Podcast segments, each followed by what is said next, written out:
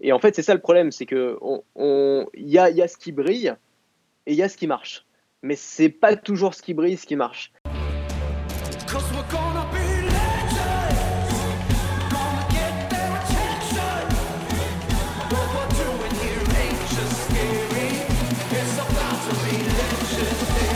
Bienvenue sur JB Podcast.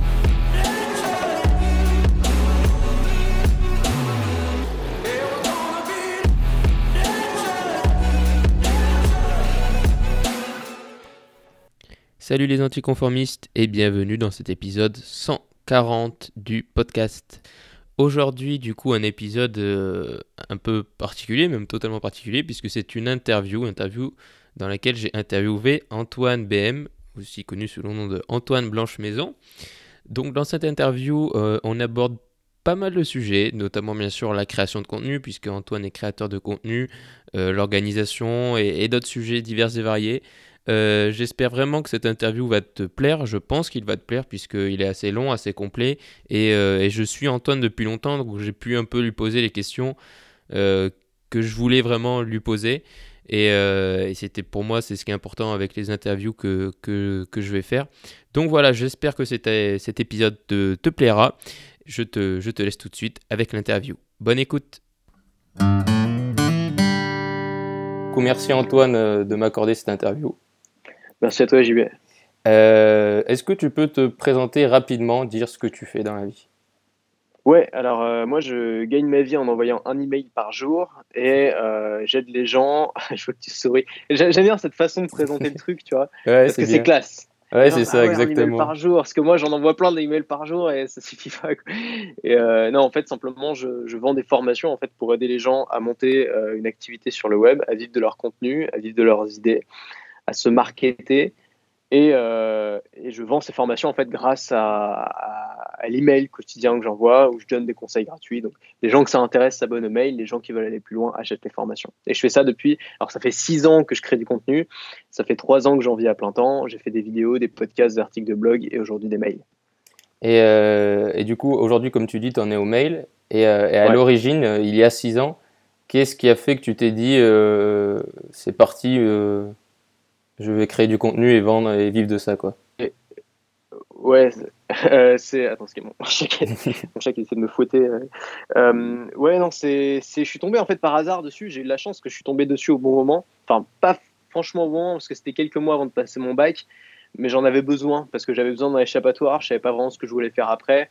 Et, euh, et là, je suis tombé en fait sur des blogueurs en France euh, qui faisaient ça. Et je me suis dit, ça a l'air cool, ça a l'air pas mal, j'ai envie de faire la même chose. Et donc j'ai monté mon propre truc. Alors au début j'ai un peu fait, j'ai un peu copié, j'ai un peu fait pareil qu'eux. Et puis au fur et à mesure des années, j'ai cherché mon style, j'ai trouvé mon style, j'ai développé mon audience à moi. Et j'ai commencé à faire des ventes, à vendre des formations. Puis j'ai vu que ça marchait, qu'il y avait des gens qui étaient prêts à me donner 50, 100 euros parfois pour avoir des conseils. Parfois des gens qui avaient le double de mon âge, c'était bizarre, tu vois. Puis je me suis dit, bon, bah, c'est peut-être que ça peut marcher si je le fais à plein temps. Je me suis lancé à plein temps, j'ai fait une année de césure. Et, euh, et en effet, ça, ça, a fini, ça a fini par payer. Et parce que du coup, tu étais en école de commerce, c'est ça quand Ouais, ouais, c'est ça. Bah, quand j'avais mon blog, donc c'était entre 2015, euh, 2012 et 2015, j'étais en école de commerce aussi. Et j'ai un petit peu fait les deux, mais j'ai un petit peu, tu vois, j'étais pas très sérieux sur mon travail à ce moment-là sur le blog. Euh, parce que j'étais, euh, j'avais une nouvelle vie qui était plus cool, j'avais des potes, je sortais pas mal et du coup forcément j'ai un peu, je me suis un peu éloigné de cet objectif-là.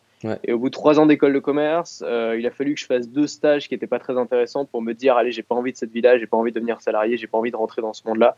Ça m'intéresse, ce qui est prévu pour moi ne m'intéresse pas et je sentais très fort que euh, la suite en fait de mon école de commerce c'était de bosser au service marketing de chez Yoplait et j'aime pas je, je veux pas je veux pas faire la pub de yaourt et je me suis dit, il faut pas que je fasse cette pute de yaourt, faut que je fasse mon truc à moi et que je parle de ce que j'aime.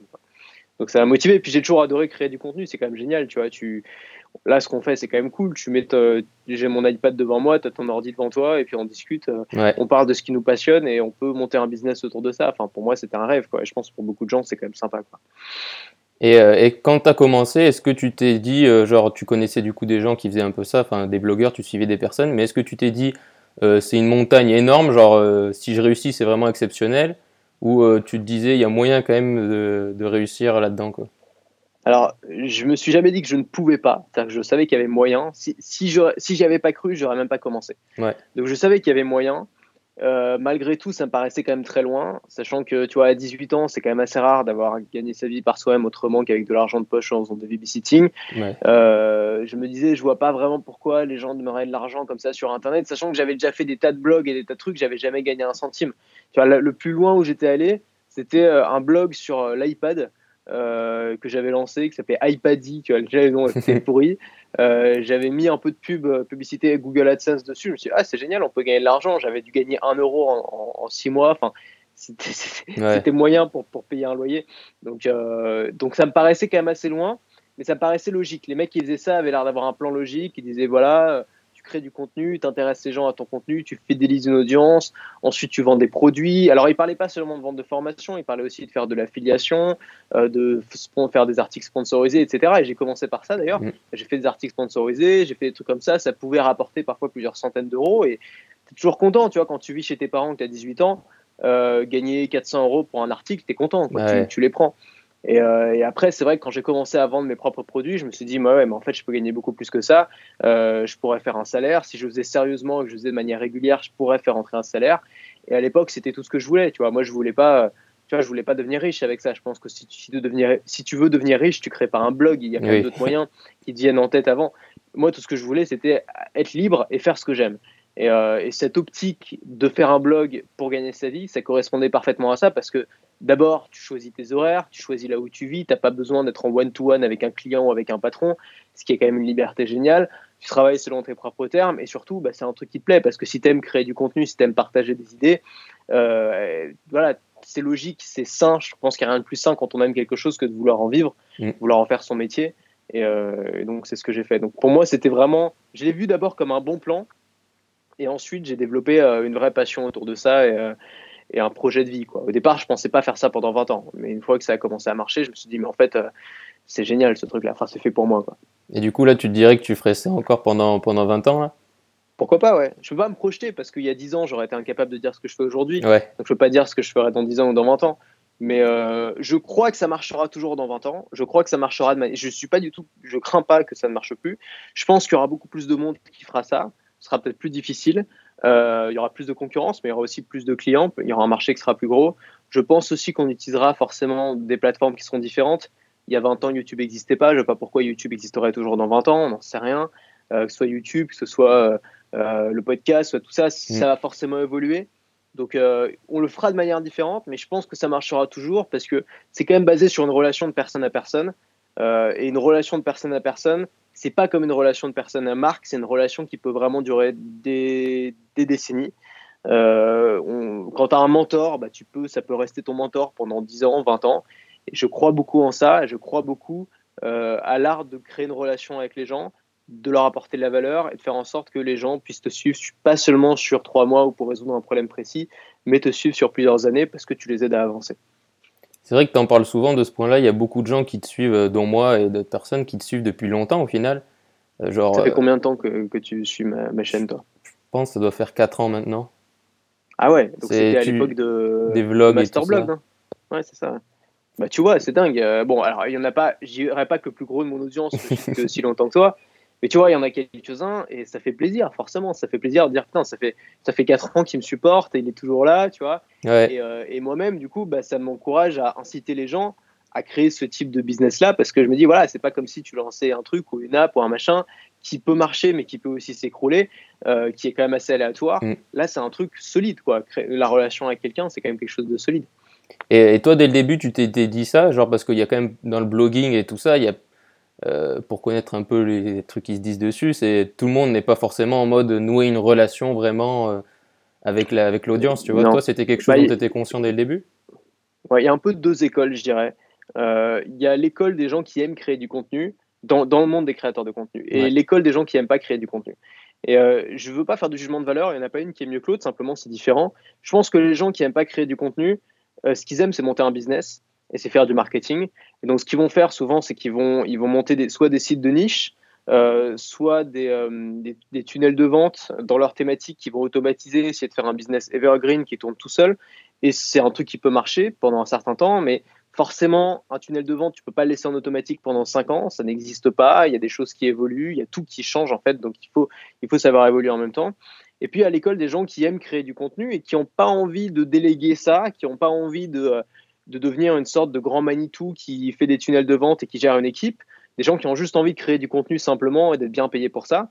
Et donc ça, c'est plus les gens qui me suivent. Et moi-même, j'ai été influencé par des gens qui faisaient ça. Et, euh, et ça, ça va plus, bah, on va essayer de construire une activité autour de notre passion, c'est-à-dire autour de ce qu'on a à communiquer. Et au lieu d'essayer de sortir de cette activité-là en déléguant la création de contenu, en ayant une équipe, en montant un système, au lieu d'essayer d'en sortir, on va au contraire essayer de rester dedans et d'éliminer tout le superflu. C'est-à-dire qu'on va essayer de travailler sans ce qu'on n'aime pas. Alors ça peut être quoi? Ça peut être faire de l'administratif, euh, faire de la compta, faire des partenariats, avoir une équipe justement, faire du management et tout. Bah, si on n'aime pas ça, et c'est ça la bonne nouvelle aussi, c'est qu'on peut vraiment très bien gagner sa vie, et j'ai pu le tester, en restant tout seul, quasiment tout seul, enfin moi j'ai un assistant mais c'est tout, euh, et en passant le plus gros de son temps à créer du contenu, que ce soit euh, des vidéos, des podcasts, des mails, des articles de blog ou des formations. Et ça c'est vraiment une super, c'est super à savoir pour les gens qui aiment ça en fait. Ouais. Quand t'aimes pas ça, bah, tu as d'autres gens qui vont te montrer comment on fait des tunnels de vente, etc. Et c'est très bien, mais si tu aimes ça, il y a, y, a, plein de trucs à faire avec ça, c'est ça qui est cool. Quoi. Ouais, au final, quand tu aimes créer du contenu, la seule limite que tu as, c'est à peu près ta créativité quoi, sur le contenu que tu fais et tout ça, sur le message que tu donnes. Et pas... Ouais, c'est ça. Ouais. Et, euh, et, du coup, sur tes 6 ans, depuis, euh, quel a été le moment le plus difficile pour toi euh, ce soit pas forcément d'un point de vue business, mais même mentalement, tu vois, un moment qui a été difficile il y a eu, En vrai, il y avait pas mal de moments difficiles. La, la principale difficulté, je pense, quand tu fais cette activité-là, c'est la solitude. beaucoup de gens ne le voient pas, en fait, parce que forcément, quand tu essaies de convaincre quelqu'un de le faire, tu vas surtout lui parler euh, du fait de ne pas avoir de patron, de se lever à l'heure mmh. que tu veux, de voyager, etc. Mais en fait, ce que les gens ne voient pas, c'est que euh, le monde du salariat, euh, c'est beaucoup de contraintes, mais c'est un, un package, en fait. Et dans ce package, bah, tu as des contraintes qui sont que tu voilà, bah, tu fais pas ce que tu veux quand tu veux, tu as des règles, mais en même temps, tu as aussi des choses qui sont gérées pour toi. Par exemple, tu n'as pas à t'occuper de ta vie sociale parce que la boîte t'offre un cadre social avec des gens, avec une machine à café, avec une salle de réunion, etc. Donc, tu n'as pas vraiment à t'occuper de ça. D'ailleurs, beaucoup de gens, je sais pas, trouvent l'amour dans leur travail et se, je sais pas, fondent une famille avec leurs collègues. Ça arrive très souvent. Donc, on t'apporte déjà un cadre social. On t'apporte aussi une discipline, c'est-à-dire que le fait de t'obliger à, venir tous les matins à la même heure, ça t'oblige à te lever tous les matins à la même heure, ce qui te force une certaine discipline. On t'oblige à avoir des résultats. Et tout ça, en fait, tu le perds. Ouais. Quand tu crées ta boîte s'en fout de tes résultats quand tu es entrepreneur. Il n'y a personne qui est là à te cravacher, à te mettre la pression. Tout le monde s'en fout de tes résultats. Tout le monde s'en fout à quelle heure tu te lèves. Euh, tout le monde s'en fout si tu es tout seul la journée. Donc, d'un coup, c'est ta responsabilité. Et l'erreur qu'on peut faire souvent quand on se lance, et c'est pour ça que beaucoup d'indépendants finissent un peu, euh, enfin, finissent pas très bien et retournent au salariat, c'est que euh, on pense que notre seul boulot en tant qu'indépendant ou en tant qu'entrepreneur, ça va être de générer des revenus et de trouver des clients. Mais en fait, c'est beaucoup plus que ça. C'est-à-dire qu'en tant qu'entrepreneur, notre boulot, c'est de gérer bah, tout, ce qui est pris en charge normalement par une entreprise, c'est-à-dire la vie sociale, euh, c'est-à-dire euh, les résultats, la motivation, la discipline et les règles. Et il faut réussir à s'imposer des règles, il faut réussir à s'imposer une discipline. Euh, moi, pendant longtemps, j'ai travaillé, enfin surtout au début, je lançais une formation quand j'étais à découvert, quand j'en avais besoin, quand j'étais dans la merde. Et ça, ça crée une anxiété énorme, parce que si la formation marchait pas, j'étais dans la merde, tu vois. Donc ce que j'ai fait là depuis, euh, bah, depuis à peu près 2-3 ans, tu vois, que j'ai commencé, qui a vraiment tout changé, c'est que bah, je lance une formation, par exemple, toutes les deux semaines, et je fais une offre chaque semaine. Et ça me permet d'être sûr de jamais avoir de problème parce que euh, j'attends pas d'être dans la merde en fait pour le faire. Je me suis lancé cette discipline, je me suis mis des règles. Et je, je suis convaincu que la liberté, c'est le début de la liberté, c'est de se fixer soi-même ses propres règles. Ça veut dire c'est de, de, se mettre une discipline. C'est de se dire ok, c'est pas les autres qui vont le faire à ma place, c'est à moi de le faire. Évidemment, ce qui est cool, c'est que c'est toi qui choisis. Si tu aimes bien travailler la nuit, bah, tu te mets la discipline de travailler la nuit. Si tu aimes bien te lever tard, tu te lèves tard. Si tu préfères te lever tôt, tu te lèves tôt. Donc l'avantage, c'est que c'est selon ta, ta, personnalité et ce que tu aimes. Mais on peut pas se passer d'une discipline et peut-être que la plus grosse difficulté, en tout cas que moi j'ai connue, ça a été peut-être le manque de discipline, le manque de, euh, de, euh, de, tu vois, le, le, fait de devoir se bouger, quoi, de devoir mmh. travailler quand tu personne qui te le dit, parfois ça peut être difficile. Et puis tu as des périodes où tu es à fond dedans, où tu cravaches et tout, et puis des périodes où tu as envie de faire autre chose, où tu es sur d'autres projets, où tu t'éloignes un petit peu de ton truc, et puis c'est à ce moment-là où c'est le plus fragile, où tu risques de le perdre. Mais à partir du moment où tu commences à en vivre, et c'est pour ça que moi je conseille aux gens de faire des offres le plus tôt possible pour générer des revenus le plus tôt possible, et dès que tu commences à en vivre, tu n'as plus vraiment le choix en fait. Ouais, C'est-à-dire que tu as le choix entre faire quelque chose qui te fait vivre et faire quelque chose qui te fait pas vivre. Et à un moment, il faut bouffer à la fin du mois, il faut payer le loyer, donc tu vas bosser sur ton projet. Donc la motivation se résout souvent avec l'argent. Plus tu gagnes de l'argent, plus tu es motivé. C'est con, mais ça, ça, fonctionne comme ça. Et est-ce que du coup, euh, tu t'es, tu t'es volontairement euh, imposé des, un rythme ou tu vois, genre, bon, il y en a qui vont parler de morning routine ou des trucs, euh, des trucs de ce style, quoi? Ouais, alors moi, j'aime pas trop les. Enfin, les morning routines, c'est, il faut bien comprendre que c'est une question de personnalité. tu as des gens qui arrivent, je pense à Gabriel Clément, par exemple, c'est un pote à moi, euh, qui a une chaîne YouTube aussi, qui a fait une vidéo par jour depuis plus de deux ans, je sais pas si t'imagines, tu vois, sans jamais faillir, donc très fort, et il se lève aussi depuis genre euh, peut-être 5 ou 6 ans, enfin depuis un bout de temps quand même, il se lève à 5 heures du matin tous les jours, tu vois. Ah tous les jours, même le week-end, même le samedi, même le dimanche. Et ben lui, ça lui réussit à mort parce que euh, ça lui donne la motivation, ça lui donne le courage, ça lui donne une discipline. Il a besoin de cette discipline-là, il se la met et c'est génial. Euh, il y a des gens pour qui ça marche pas. Moi, j'ai essayé de me lever à 5 heures du matin, j'étais une semaine, euh, j'étais, j'étais à moitié mort, j'étais incapable de bosser, et je me suis dit plus jamais ça. Donc il y a des gens pour qui ça marche pas, euh, et je pense qu'il faut pas essayer d'imposer un truc à tout le monde. les livres comme Miracle Morning, c'est une connerie. C'est pas une connerie parce que ça donne des vrais outils, mais c'est une connerie d'appeler ça le, matin miracle parce que c'est pas du tout miracle. Et il y a des gens pour qui ça marche, des gens pour qui ça marche pas, mais c'est pas un miracle. C'est pas un miracle pour tout le monde en tout cas. Donc faut se méfier de ces trucs-là. moi, ce que j'ai pas de routine. Par contre, ce que j'ai, c'est des principes. Et, j'ai besoin que dans une journée, j'ai ces principes qui soient réunis. Tiens, attends, je peux te montrer un truc que j'ai fait il n'y a pas longtemps. J'ai appelé ça, ça c'est une excuse, j'ai appelé ça le cadran pour une bonne journée. Je ne sais pas si tu vois l'endroit ou pas. en fait, ce cadran-là, ce cadran-là, l'objectif, c'est d'avoir quatre éléments dedans. Et si j'ai ces quatre éléments dans une journée, c'est une bonne journée pour moi, c'est une bonne journée pour mes objectifs, c'est une bonne journée pour mon activité, c'est une bonne journée pour les gens qui m'entourent. Donc ça veut dire quoi? Il y a quoi? J'ai quatre trucs. J'ai apprendre, avancer, soin de moi et soin des autres. Apprendre, ça va être, euh, c'est ce que je vais faire en début de journée. Généralement, ça va être lire un livre, euh, écouter un audio, suivre une formation, regarder un documentaire, discuter avec un professionnel. Bref, c'est, c'est tu vois, c'est, c'est, euh, c'est l'input, c'est ce qui rentre. ensuite, il y a avancer. Avancer, c'est l'output, c'est ce qui sort, tu vois. Donc, ça va être créer un mail, faire une formation, avancer sur un projet, faire des tâches de ma liste de tâches, etc. C'est ce qui te donne l'impression, tu sais bien, à la fin d'une journée, d'avoir donner du sens à ta journée. Tu vois, si tu passes ta journée sur, euh, sur, euh, devant Netflix, à la fin, tu te sens un peu comme une merde. Bah là, au moins, tu as l'impression d'avoir fait quelque chose. Ensuite, il y a soin de moi. Soin de moi, ça va être faire du sport, ça va être bien manger, ça va être bien dormir, ça va être le, tout ce qui est physique. Ça aussi, c'est important, tu le sais bien. si tu as fait du sport pendant la journée, tu te sens bien à la fin si tu n'en as pas fait. Et puis, soin des autres, bah, j'ai ajouté aussi parce que je me suis rendu compte que c'était important pour moi aussi dans une journée de passer du temps avec mes amis, avec ma famille, de m'occuper des animaux, etc. Ce qui donne aussi du sens à la journée. Et j'ai remarqué que si j'avais ces quatre choses dans ma journée, donc apprendre à avancer soin de moi et soin des autres, c'était une bonne journée.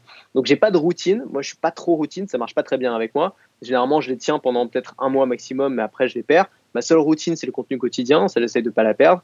Et euh, par contre, euh, j'ai des principes et j'essaie de rentrer ces principes dans ma journée. Ce qui peut être pas mal pour les gens qui ont du mal avec les routines. C'est pour ça que je t'en parle. Quoi. Ouais, franchement, euh, ça tue parce que bah, personnellement, moi j'ai réussi pendant très longtemps à me lever à 4h30. Et, ah ouais, ouais. Combien de temps? Bah, Depuis le mois de septembre. Ouais, depuis le mois de septembre. Et genre, j'étais pas, j'étais pas cuit, tu vois. Et mais comme tous les trucs, dès que tu le perds, genre deux jours d'affilée, ouais, ah bah, c'est, ça fait bizarre, quoi. Et, et du coup, mais c'est bien, ouais, je trouve cette idée de principe plus que des trucs où il faut faire genre cette chose en une heure dès qu'on vient de se lever. C'est hyper, euh, c'est plus stressant qu'autre chose en plus. C'est assez dur, ouais. Le truc des, des affirmations positives et tout. Ouais. J'ai essayé, on a tous essayé ça. Euh, mais il y a un moment, tu le fais plus en fait. C'est pas possible tous les matins de, de, te répéter la même chose. Il y a un moment, tu, il y a forcément un matin où tu es fatigué, où tu n'as pas envie, où tu je sais pas. Et puis il y a des soirs aussi. Le problème en fait de se lever tôt le matin, c'est que tu sacrifies souvent ta, ta vie sociale du soir. Si tes potes, je sais pas, ils vont boire un verre et tout pas tout le temps, mais il y a des moments où tu as juste envie de venir et puis de te détendre un peu et puis de rentrer un peu tard. Quoi. Bah ouais, carrément. Ne pas pouvoir le faire, c'est quand même. Euh, je comprends que ça marche pour beaucoup de gens et tu vois, si ça marche pour toi, c'est top. Euh, mais pour moi, c'est pas un truc absolu qui est bon pour tout le monde. Quoi. Faut se méfier, c'est comme euh, les régimes. Il n'y a pas un régime qui est bon pour tout le monde. Il faut que chacun trouve le truc qui, qui lui correspond. Quoi. Et puis, c'est pas, c'est pas une variante clé non plus pour le succès dans le travail ou quoi, tu vois, je veux dire, c'est pas parce que tu te lèves très tôt que tu vas faire du meilleur contenu ou quoi. Hein. Oui, non, ça c'est des conneries. Il y a des gens qui se lèvent tard, il y a des gens qui travaillent la nuit. Euh. Moi, pendant un moment, je m'amusais à, me coucher genre à 5 heures du matin et à travailler toute la nuit et je m'apercevais que j'étais super efficace, que j'étais super concentré parce que personne te dérange la nuit, t'as pas de notification, t'as rien. Donc, euh, c'est non, il y a des gens qui réussissent très bien en se levant tard. Tu vois, ce genre de truc, c'est ça, moi, qui m'énerve avec ce monde-là, c'est qu'il y a des trucs très intéressants à prendre, mais le genre de truc, genre, euh, tu vois, genre les sept habitudes que font tous les gens qui réussissent tout ce qu'ils entreprennent, c'est un énorme ouais, Tu vois des gens qui réussissent extrêmement bien en faisant des trucs, en ayant une vie qui n'ont rien à voir. Euh, tu as des artistes qui se droguent et qui picolent toute la journée et qui font, qui font des chefs-d'œuvre. Et puis, tu as des entrepreneurs qui se lèvent à 5 heures tous les matins, euh, qui ont une vie de moine et qui font des chefs-d'œuvre aussi. Tu vois, c'est juste une question de personnalité. Trouve un truc qui te correspond, quoi. Donc, euh, moi, je me méfie quand même de ces machins-là, même s'il y a du bon à prendre. Si tu trouves un truc qui te correspond, c'est génial, quoi. Et, euh, et, du coup, ça, ça me fait penser à un truc, c'est que je sais que tu aimes bien Steve Jobs. Et, et beaucoup, beaucoup de gens qui aiment l'entrepreneuriat, en tout cas, ont lu sa biographie. Et, euh, et, beaucoup de gens, du coup, on se sont dit, euh, il faut que je retire des choses concrètement de sa vie pour les appliquer à moi-même. Et, euh, du coup, moi, pour l'avoir lu ensuite et y avoir repensé, je pense que le truc essentiel, c'est de se dire que ce mec, bon, il a fait des choses extraordinaires, mais c'est surtout parce qu'il était unique, tu vois, et il est allé à fond dans ce qu'il était, quoi, pour le bien et pour, pour le meilleur et pour le pire.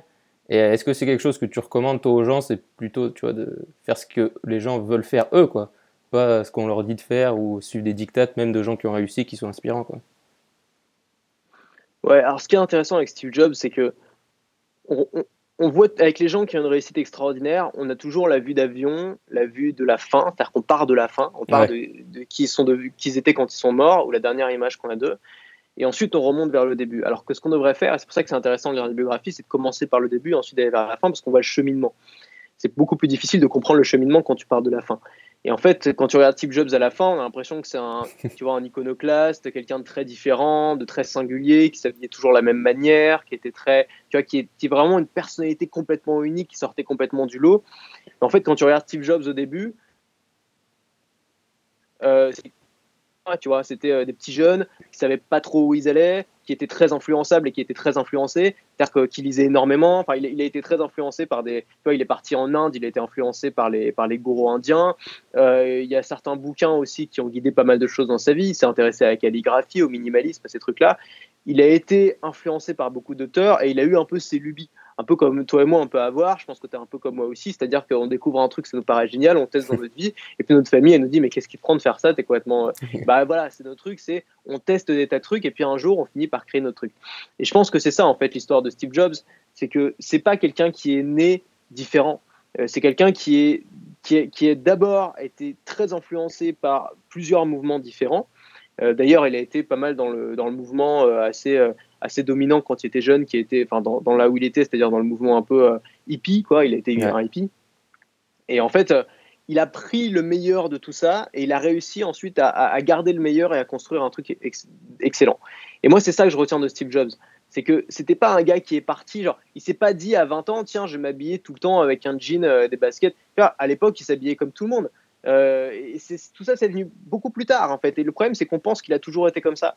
À l'époque, il était très influençable, il était très fragile, euh, il était très manipulable. Il a fait des choix de carrière qui l'ont. Il s'est quand même fait virer de sa propre boîte. Euh, pour se faire virer de sa propre boîte, faut le faire quand même. Donc il a, embauché des gens qu'il n'aurait jamais dû embaucher. Il a traité des gens de manière dont il n'aurait jamais dû le faire. Il a fait des conneries aussi dans sa vie personnelle. Dans ses, tu vois, il a renié sa fille pendant des années pour finalement se rendre compte que peut-être qu'il aurait aimé faire là. Donc il a fait plein de trucs, de plein de bêtises de jeune en fait parce qu'il a réussi trop tôt. Et je pense qu'ensuite, et c'est ça qui est vraiment intéressant, c'est la transformation. L'histoire de Steve Jobs, c'est l'histoire d'une transformation. Et tu as un bouquin qui est génial là-dessus, alors il est là où j'ai pas sous la main, mais ça s'appelle Becoming Steve Jobs. Ouais. Et, euh, et, en fait, c'est la deuxième biographie, je, je sais pas si tu l'as lu, ouais, si je l'ai lu. À Steve. Voilà. Bah, c'est la deuxième biographie qui a été faite sur lui, la, non officielle, et elle est géniale. Je la trouve encore mieux que la première parce que euh, elle, elle, dresse, c'est l'histoire d'une transformation en fait, ce bouquin-là. C'est-à-dire que tu as vraiment le Steve Jobs d'avant avec toutes ses erreurs, tous ses défauts et euh, toutes ses influences, et le Steve Jobs d'après qui devient en fait un homme, si tu veux, c'est-à-dire qui construit ses propres règles, qui devient responsable, euh, qui prend sa responsabilité en tant que patron, en tant que père, en tant que tout ça. Et en fait, c'est ça qui est fascinant dans cette histoire-là. Moi, ce que j'aime, c'est les transformations. Et l'histoire de Steve Jobs, c'est une transformation. Et c'est réducteur de dire que Steve Jobs était d'un côté un génie visionnaire et de l'autre côté un salaud ouais. employé parce que déjà, il a déjà ça, il y a beaucoup de choses qui ont changé. Il a beaucoup changé dans sa vie, donc on ne peut pas dire c'est tel truc, c'était, puis ça l'est plus. Comme toi, tu n'es plus le même qu'il y a trois ans, et n'es pas le même que dans cinq ans. Et euh, puis, euh, ce qui est intéressant, vraiment, peu importe si on porte un jugement ou pas dessus, ce qui est intéressant, c'est de voir la transformation du gars et de voir le cheminement de vie. Mais je pense que tous les gens qui ont été, euh, qui ont été perçus en tout cas comme des gens très différents et à très forte personnalité sont avant tout des gens qui ont été très influençables et très influencés.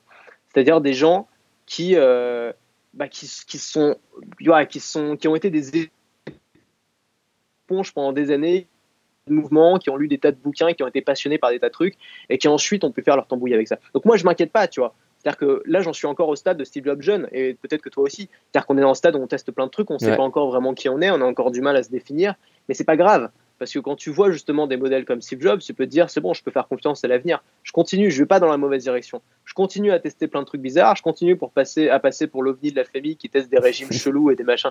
Je continue à le faire. Et puis peut-être qu'un jour ça va payer. Et comme disait justement Steve Jobs dans son discours de Stanford, euh, faites des trucs et puis ensuite les points vont se connecter entre eux comme par magie. Quoi. Euh, et, du coup, pour connecter les points, euh, tu disais au début du podcast que donc tu vivais en, faisant en écrivant un email par jour, enfin en envoyant un email par jour.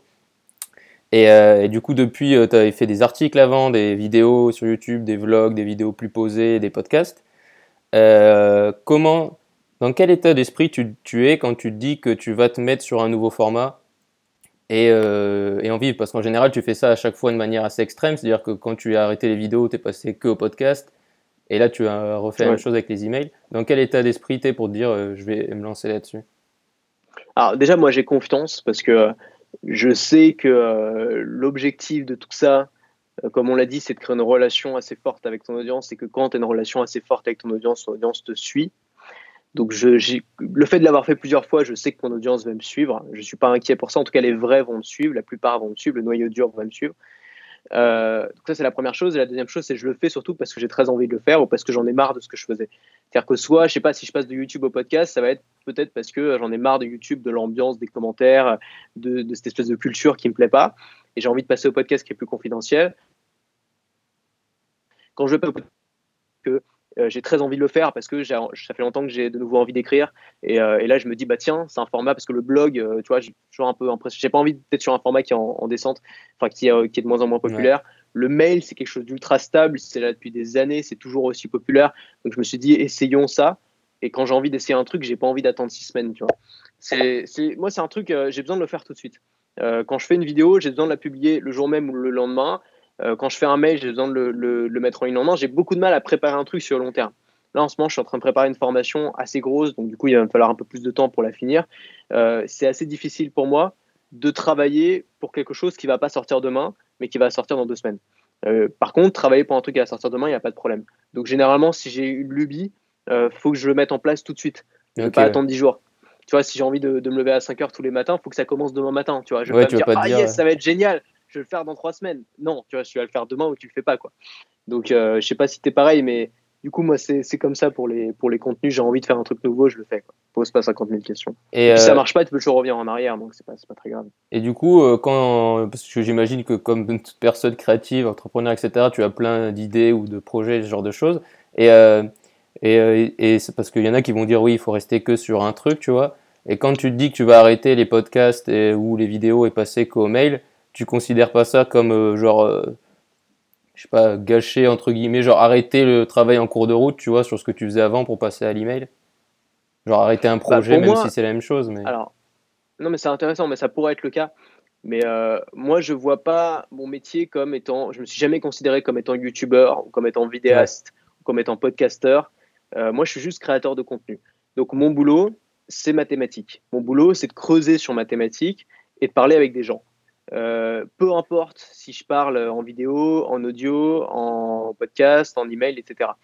Mon boulot, c'est juste de creuser ma thématique et de parler avec des gens, mais c'est la même chose en fait que j'écrive un email ou que je tourne une vidéo. Le process est quasiment le même et le résultat pour la personne en face est quasiment le même. Donc, euh, je ne prendrai pas le risque et je n'aurais pas envie de toute façon de changer de business ou lancer de nouveaux projets qui n'auraient rien à voir. Parce que là, j'essaie de me focaliser sur ce que je sais faire ce, ce dans quoi j'ai envie de devenir bon. Euh, par contre, à l'intérieur de mon cadre, là, je m'autorise de beaucoup de liberté et de changer un petit peu, tu vois. Mais je reste dans ce cadre-là. Donc pour moi, c'est pas un gros risque, tu vois. Je continue à faire ce que je fais tous les jours. Simplement, je fais sur un autre format.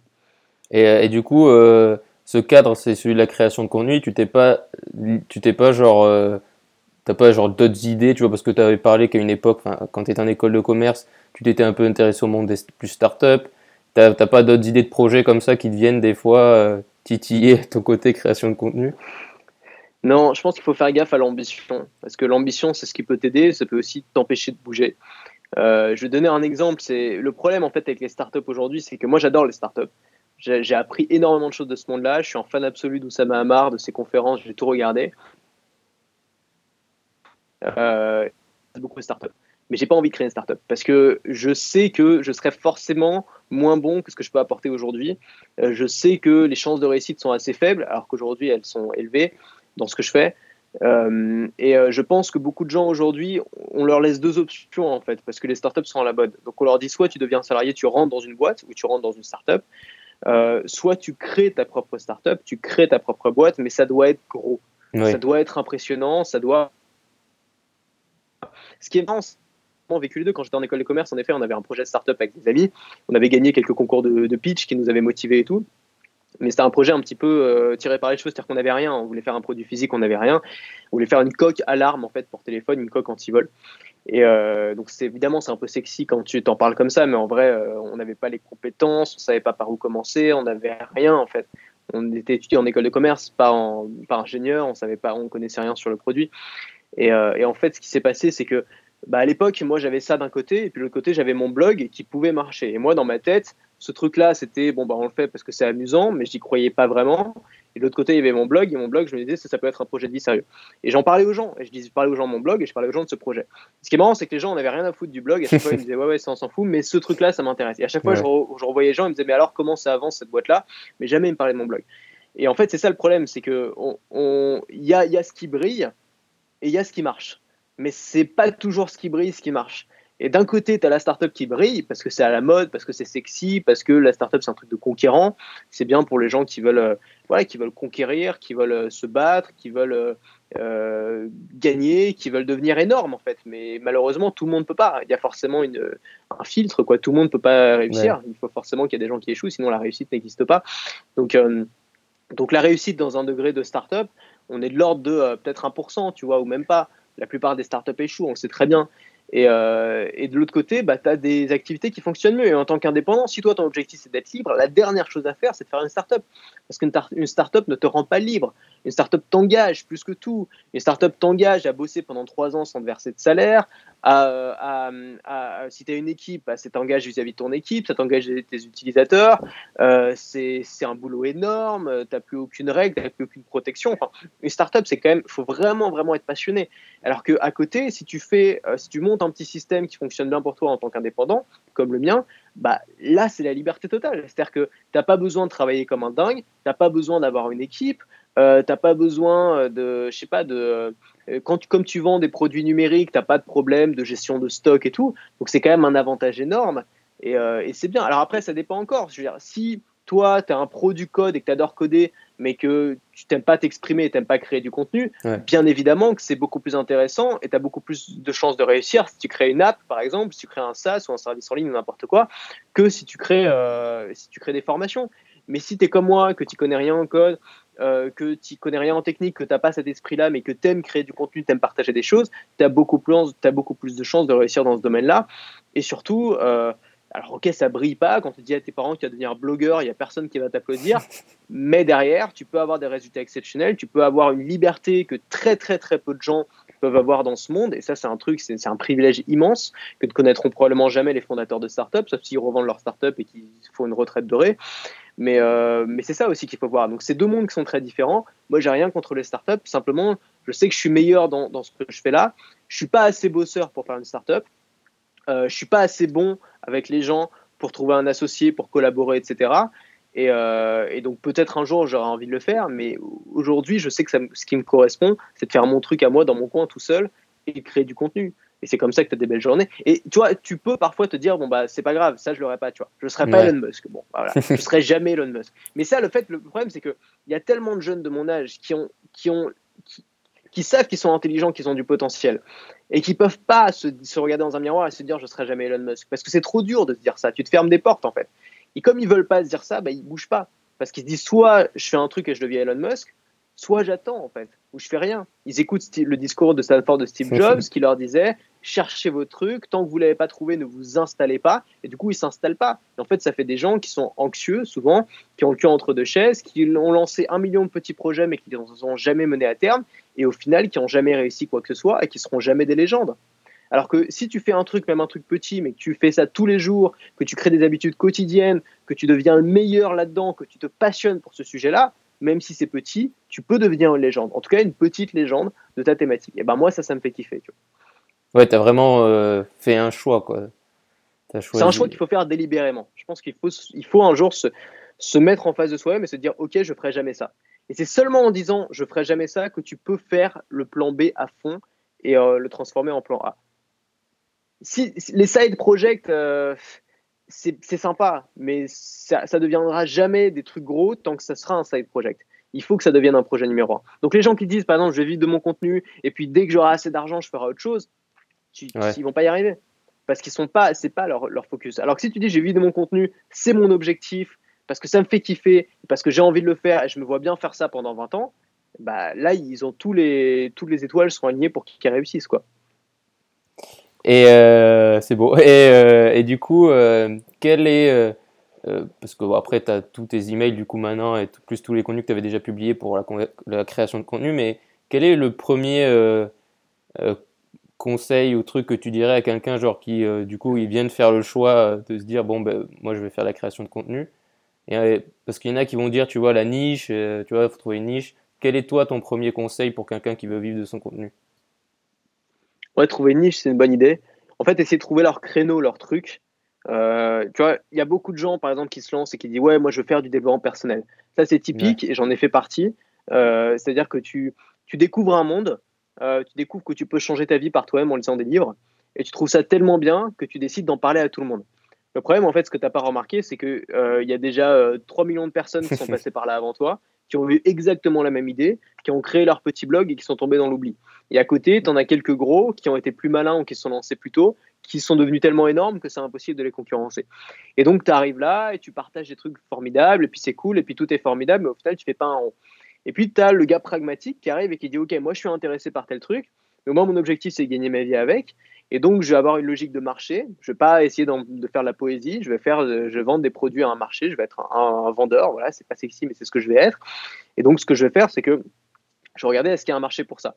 Alors oui, trouver une niche, c'est une bonne manière de trouver un marché parce que c'est toujours la même chose. Mais euh, quelqu'un, je sais pas, un, développeur qui veut faire du, qui veut se marketer et trouver des clients, bah, il a plus de chances d'aller chez toi si tu es un spécialiste du marketing pour les développeurs que si tu es juste un mec qui parle de marketing, même si tu es le meilleur, même si tu es le numéro un, etc. Parce que là, il va se sentir concerné. Donc la première chose, c'est la niche, mais tu peux trouver d'autres créneaux à toi. Tu peux parler d'un sujet, tu peux devenir le meilleur sur un sujet, tu peux dire, OK, euh, moi, mon truc, c'est l'éducation des chiens je vais devenir le meilleur là-dedans, je vais tout lire là-dessus, je vais m'entraîner, je vais éduquer des chiens tous les jours, je vais coacher des gens, je vais tout faire, tout faire, tout faire. Et puis tu deviens tellement bon qu'il n'y a plus d'autre choix, tu deviens la référence dans ta thématique. Et puis tu fais des vidéos, et puis tu fais du bon marketing, tu fais de la vente. En fait, il y a plein d'approches différentes.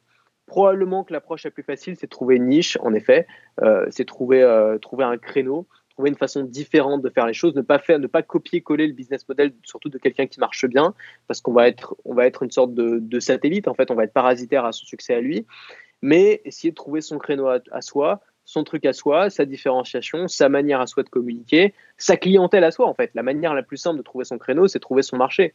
Dire ok, moi je m'adresse pas aux gens qui veulent faire du développement personnel, je m'adresse euh, aux femmes, euh, aux mères, euh, aux, mères de plus de 50 ans qui ont fait un burn-out et qui veulent se, qui veulent recommencer une vie plus tranquille.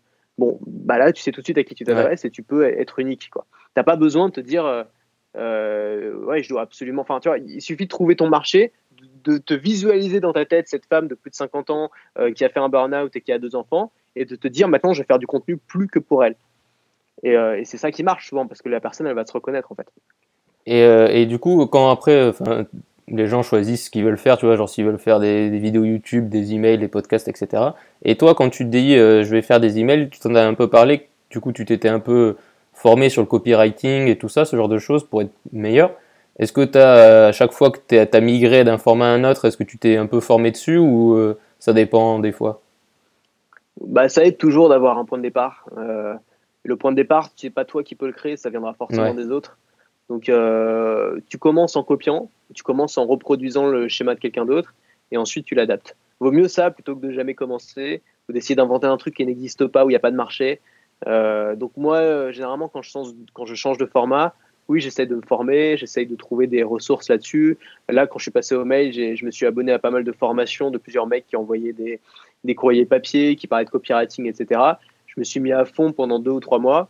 Et puis euh, maintenant, euh, j'ai atteint une sorte de vitesse de croisière et je m'intéresse à nouveau à d'autres choses. Et quand tu te formes, tu n'as pas de, de format de prédilection? Genre, tu lis plutôt des livres ou c'est plutôt des formations en ligne? Un peu tout. Moi, j'aime bien les formations en ligne. Ça marche bien avec moi. Euh, mais j'ai aussi des bouquins. Les bouquins, c'est peut-être plus difficile parfois, tous les bouquins très techniques et très longs. J'aime bien les bouquins courts. Je trouve que c'est c'est plus respectueux de ton audience de faire des bouquins courts, enfin pas trop longs. Surtout quand l'idée est simple en fait. Le problème souvent avec les bouquins, c'est que les gars ils ont fait un TED Talk à la base ou, euh, ou, un, article sur Medium. Euh, l'éditeur est venu leur voir, il leur a dit cette idée elle est géniale, vous allez faire un bouquin de 600 pages là-dessus. Et le gars en fait il te tartine des histoires de machin dont t'as rien à faire, des anecdotes à la con et tout pendant 600 pages juste pour te passer une idée qui aurait pu être résumée en deux pages. Et euh, c'est souvent le problème des bouquins, mais c'est pas très grave parce que t'as pas forcément besoin de lire tout. Euh, pour moi, ce qui est important, c'est de, de, tirer des choses concrètement et de les mettre dans, mon, dans, dans mes notes. J'ai un système de prise de notes où je note tout ce que j'apprends. Et euh, par exemple, dans un bouquin sur copywriting, je vais pas forcément tout lire, mais je vais le feuilleter, je vais tomber sur des passages intéressants. Hop, là, je vais prendre des notes et là, je vais noter consciencieusement un truc qui va m'être concrètement utile dans mon application de prise de, prise de notes. Quoi. Et euh, tu parlais de livres, est-ce que, euh, est que vu que tu fais un peu tous les formats, est-ce qu'un jour tu vas écrire un livre ou c'est une idée euh, auquel tu penses sais pas. ou pas? Oui, c'est une idée auquel je pense. le problème du livre, c'est comme je t'ai dit, moi j'ai du mal à travailler autrement que pour le lendemain. Ah ouais. Et pour le coup, le livre, c'est la quintessence du travailler longtemps à l'avance pour un résultat lointain. Ouais. C'est ce dans quoi j'ai toujours été mauvais. Euh, donc il faudra beaucoup de motivation, mais si j'arrive à avoir la motivation, pourquoi pas. Et puis j'ai pas envie que ce soit, j'ai envie que ce soit un livre bien quand même, tu vois. J'ai pas envie que ce soit un truc. L'avantage avec le contenu, YouTube, les mails et tout, c'est que le contenu du jour vient effacer celui du, de la veille. C'est assez facile de progresser et d'oublier euh, tes erreurs. Euh, c'est plus difficile dans un bouquin quand même qui reste sur les étalages. Donc le bouquin, c'est pas vraiment un format pour moi pour l'instant, mais je, je, suis conscient que c'est un format qui te permet de devenir une référence dans un domaine. C'est un format qui te permet d'être physiquement chez les gens sur la bibliothèque. C'est un format, bon, moi ça m'intéresse pas, mais c'est un format si tu as besoin euh, qui te permet de passer à la télé, qui te permet de faire des interviews, de rencontrer les journalistes. Donc, euh, donc c'est un format intéressant pour plein de gens. Moi pour l'instant, euh, j'en suis pas encore là, je pense. Ok. Et je voulais en profiter pour te parler d'un truc qui n'est pas forcément de la création de contenu. Est-ce que tu te considères, je sais pas si tu aimes te mettre dans des cases, mais comme minimaliste? Euh, c'est quelque chose d'important pour moi. Bah, moi, j'ai remarqué un truc, en fait, c'est que, tu as peut-être remarqué aussi, c'est que plus on vieillit, plus on grandit, plus on ajoute de choses dans sa vie. Mais on prend très rarement le temps de retirer des choses. C'est-à-dire que quand tu es étudiant ou quand tu es, es, enfant, c'est le meilleur, c'est quand tu es, enfant, tu rien à faire. As rien, un truc à faire, c'est aller à l'école. Ça va, tu vois, et, rentrer pour le goûter, quoi. Ensuite, euh, tu deviens étudiant, tu commences à avoir des trucs, à avoir des affaires, mais pas seulement des possessions matérielles. Tu vois, des trucs dans ta tête, des responsabilités, une copine, un truc. Ensuite, euh, tu deviens, euh, tu rentres dans le monde du salariat, alors enfin, dans la vie professionnelle. Alors là, c'est pire parce que tu t'ajoutes un boulot, tu ajoutes un patron, tu ajoutes des amis, des collègues, euh, tu ajoutes une voiture, tu ajoutes un appart, un crédit, et là, tu commences à avoir parfois des animaux, parfois des enfants, et là, tu commences à avoir un monstre de trucs dans ta vie que tu n'avais pas prévu, et jamais tu t'es posé la question, mais est-ce qu'il ne faut pas que je retire certaines choses? Donc, c'est bien, je trouve, de se poser de temps en temps et se dire, OK, Là, j'ai ajouté beaucoup de choses dans ma vie ces derniers temps. Je vais retirer. Et la manière la plus simple de le faire, c'est de commencer avec les possessions.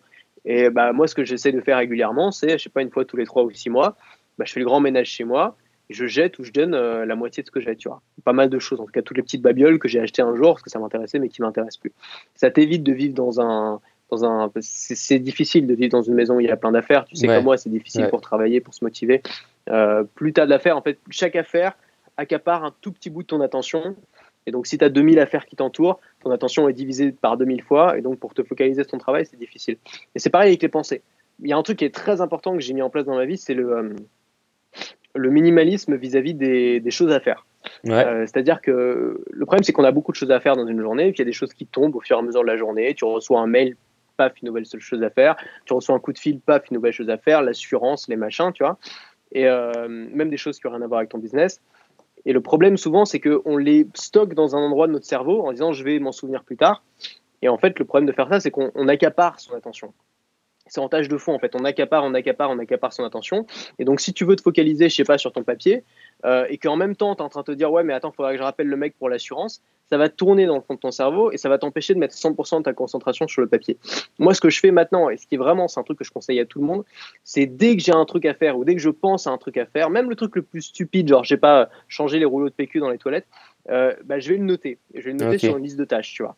Euh, et, cette liste de tâches, je vais la laisser telle quelle. Et tous les matins, je vais trier ces tâches en mettant soit à faire aujourd'hui, soit à faire bientôt, soit à faire plus tard. Et, euh, ce qui me permet, tu vois, donc par exemple là, si je pense qu'il faut aller acheter du PQ, bah avant ce que je faisais, c'est que je gardais dans un coin de ma tête et je continuais ce que j'avais à faire et ça allait accaparer mon attention. Maintenant, ce que je fais, c'est que bah, je vais tout de suite saisir mon iPhone, je vais le noter dans ma liste de tâches, dans Inbox, tu vois, et puis je vais le laisser. Et ça sort de ma tête tout de suite, j'ai plus à y penser. Donc ça te permet vraiment, tu vois, rien que le fait de noter, il faut vraiment que tu essayes, je sais pas si tu le fais déjà ou pas, mais ça te permet d'avoir l'esprit libre. C'est magique. Tu continues ta journée, ça, ça, te libère de l'anxiété, ça te libère des peurs, ça te libère du stress d'oublier. Tu n'as plus aucun stress parce que tu sais que c'est noté, tu sais que c'est en lieu sûr et donc que tu vas y penser. Et ce que je vais faire demain matin, si je le note, c'est que demain matin, je vais me dire bon, il me reste encore 3-4 rouleaux de PQ, ça peut attendre deux jours, donc je le mets dans bientôt. et puis le surlendemain, je l'ajoute dans aujourd'hui et là je le ferai ce jour-là. Et ce jour-là, je vais faire peut-être toutes les courses que j'ai à faire et je saurai ce que j'ai acheté parce que c'est noté. Donc tout noter, c'est pour moi la base du minimalisme mental. C'est-à-dire, euh, tu te libères la tête, exactement comme tu libérerais ton appart de toutes les, tous les papiers, tous les trucs qui t'encombrent. Et puis après, il y a plein, de leviers au minimalisme. Moi, j'aime beaucoup le minimalisme en voyage, faire voyager avec un sac très léger. Euh, j'ai une obsession pour le minimalisme des papiers. Euh, j'ai, tu vois, j'ai un business, j'ai une voiture, j'ai des assurances, j'ai un loyer, j'ai tout ça. Tous mes dossiers, tiennent là-dedans, tiennent dans une, dans une sorte de range dossier qui, qui fait cette taille-là. Et euh, tout le reste est sur Evernote en fait. Je mets tout sur Evernote, tous mes papiers, ce qui me permet de retrouver déjà un papier facilement et surtout de pas m'encombrer de papier. J'ai très très peur des papiers. J'ai une phobie. Euh, j'ai une phobie du papier. Je sais pas une si tu as ça aussi, administrative. mais. ouais, une phobie administrative. Une phobie... en fait, ça va, parce que ça se gère, la phobie administrative, à partir du moment où, encore une fois, t'as pas trop. À partir du moment où tu es organisé. Tout se gère si tu es organisé. C'est-à-dire que la phobie administrative, ça veut juste dire que tu es mal organisé. Euh, si tu as si tu sais exactement ce que tu as à faire, que c'est noté dans ta liste de tâches, que tu sais ce que tu as à faire aujourd'hui, quelle sera l'action suivante, si tu n'as pas trop de papier et que tous tes documents sont retrouvables facilement sur Evernote, que tu peux les imprimer en un clic, etc., il n'y a plus vraiment de raison, je pense, d'avoir une phobie administrative. Eh, j'avais jamais pensé. Euh, enfin, tu sais, j'ai une to-do list et tout ça dans lequel je mets des tâches, on va dire, importantes, mais j'avais jamais pensé de noter euh, tous les petits trucs, c'est vrai, qui viennent polluer tes pensées au fur et à mesure de la journée. Exactement, c'est ça, c'est la pollution. C'est exactement ça. Et euh, tu, tu, te souviens, enfin, genre, s'il y a un truc, euh, un déclencheur qui a fait que tu es devenu, enfin, que tu as commencé à mettre en place le minimalisme ou pas? Un truc un peu clé? Alors, euh, bonne question. Alors, déjà, j'ai grandi dans l'appart de mon père qui était plein de papiers. mon père a un peu le syndrome inverse, c'est-à-dire qu'il a peur de jeter, donc il garde tout. Ah oui. Donc, tu es dans un appart vraiment où tu as des piles de papier partout. Tu vois, c'est un gros bosseur, il est tout le temps dans ses papiers. Et, euh, du coup, en fait, pour te donner une idée, le salon, c'est une grande pièce remplie de papier avec un petit chemin qui a été fait au milieu des piles de dossiers sur lesquels on peut passer pour aller du salon à la cuisine. Euh, et, donc moi, ça m'a un peu traumatisé parce que j'ai cette tendance-là aussi. C'est-à-dire que quand j'étais petit, j'ai acheté des petites babioles, des petites conneries, je les accumulais et puis au bout d'un moment, bah, je, vivais, je vivais au milieu de tout ça. Et je me suis rendu compte que ça m'empêchait de bosser, que je pouvais pas bosser sur un bureau mal rangé, par exemple, que je pouvais pas me concentrer si j'avais trop de trucs autour de moi. Donc ça a commencé matériellement. Ensuite, j'ai un déclic, c'était pendant mon premier grand voyage quand je suis parti tout seul au Sri Lanka. Je suis revenu euh, cinq mois plus tard euh, et, je suis parti en fait avec le gros sac de randonnée de ma mère. J'avais pris plein d'affaires au cas où. Le gros problème, les voyages, c'était le au cas où, tu vois. Parce qu'en fait, on, se dit au cas où, j'aurais peut-être besoin de trois batteries en plus pour mon appareil photo. En fait, ce qu'on ne pense pas à ce moment-là, c'est que euh, ces affaires-là, on pourrait les acheter. C'est-à-dire que s'il manque une brosse à dents, bah, c'est pas grave. Tu vas au supermarché, tu achètes une brosse à dents. Tout peut se racheter sur place. En tout cas, si tu vas dans un pays où il y a des supermarchés, tout peut se racheter sur place. Par contre, euh, c'est très difficile de se débarrasser des trucs. Par exemple, j'ai pas envie de jeter mes batteries d'appareil photo. C'est de certaines valeurs, tu vas pas les jeter.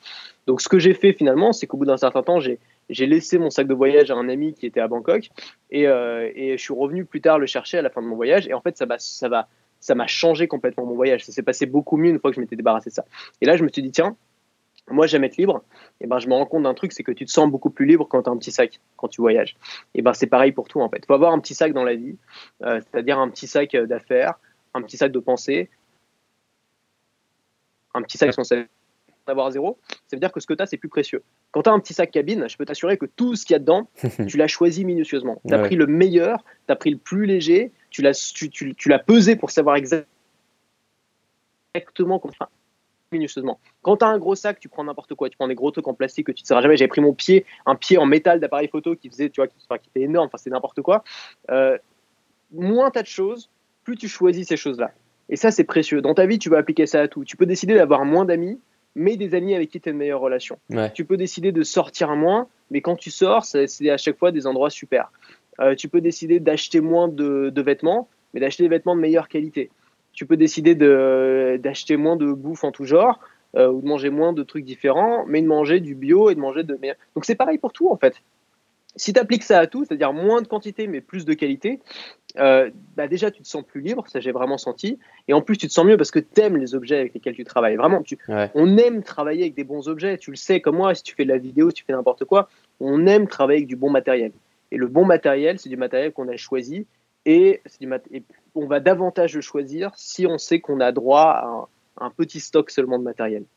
Et dans tes expériences de voyage, euh, est-ce qu'il y a un moment donné où... Euh, euh, où, tu t'es retrouvé à dire là j'ai été trop minimaliste ou pas? Ah, c'est pas bête ça. Bah, mon dernier voyage, je me suis. Alors, alors oui, ça peut arriver. En fait, le truc, c'est qu'il faut choisir ton voyage. Euh, moi, il y a des voyages, quand je pars plus en vacances et que je suis pas tout seul, ça, je vais emmener plus d'affaires. Je prends une petite valise, tu vois, parce que pour le coup, déjà, quand tu es en groupe ou quand tu es à deux et que tu es le seul à avoir pas beaucoup d'affaires, au final, trimballe quand même les affaires des autres d'une façon ou d'une autre. Euh, si le mec euh, met, son, met son sac en, en, soute et que toi tu le portes avec toi dans l'avion, bah, tu es bien content, sauf que tu vas quand même devoir l'attendre à la fin quand il va attendre sa valise. Donc déjà, c'est à moins de sens quand tu es à plusieurs. Et ensuite, euh, et ensuite, moi ce que j'aime bien, c'est quand je suis tout seul, quand je voyage seul. Euh, là, voyager très léger. En fait, l'optimum, et c'est ce que je vais tenter pendant mon, prochain voyage en solitaire probablement, le mieux, c'est de pouvoir voyager tellement léger que tu n'as pas besoin de repasser à l'hôtel pour poser tes affaires. Je t'explique. En gros, tu arrives dans, un, dans une nouvelle ville, tu arrivé, je sais pas, en avion ou en train. Tu arrives, qu'est-ce que tu fais? Bah, Tu vas pas à l'hôtel.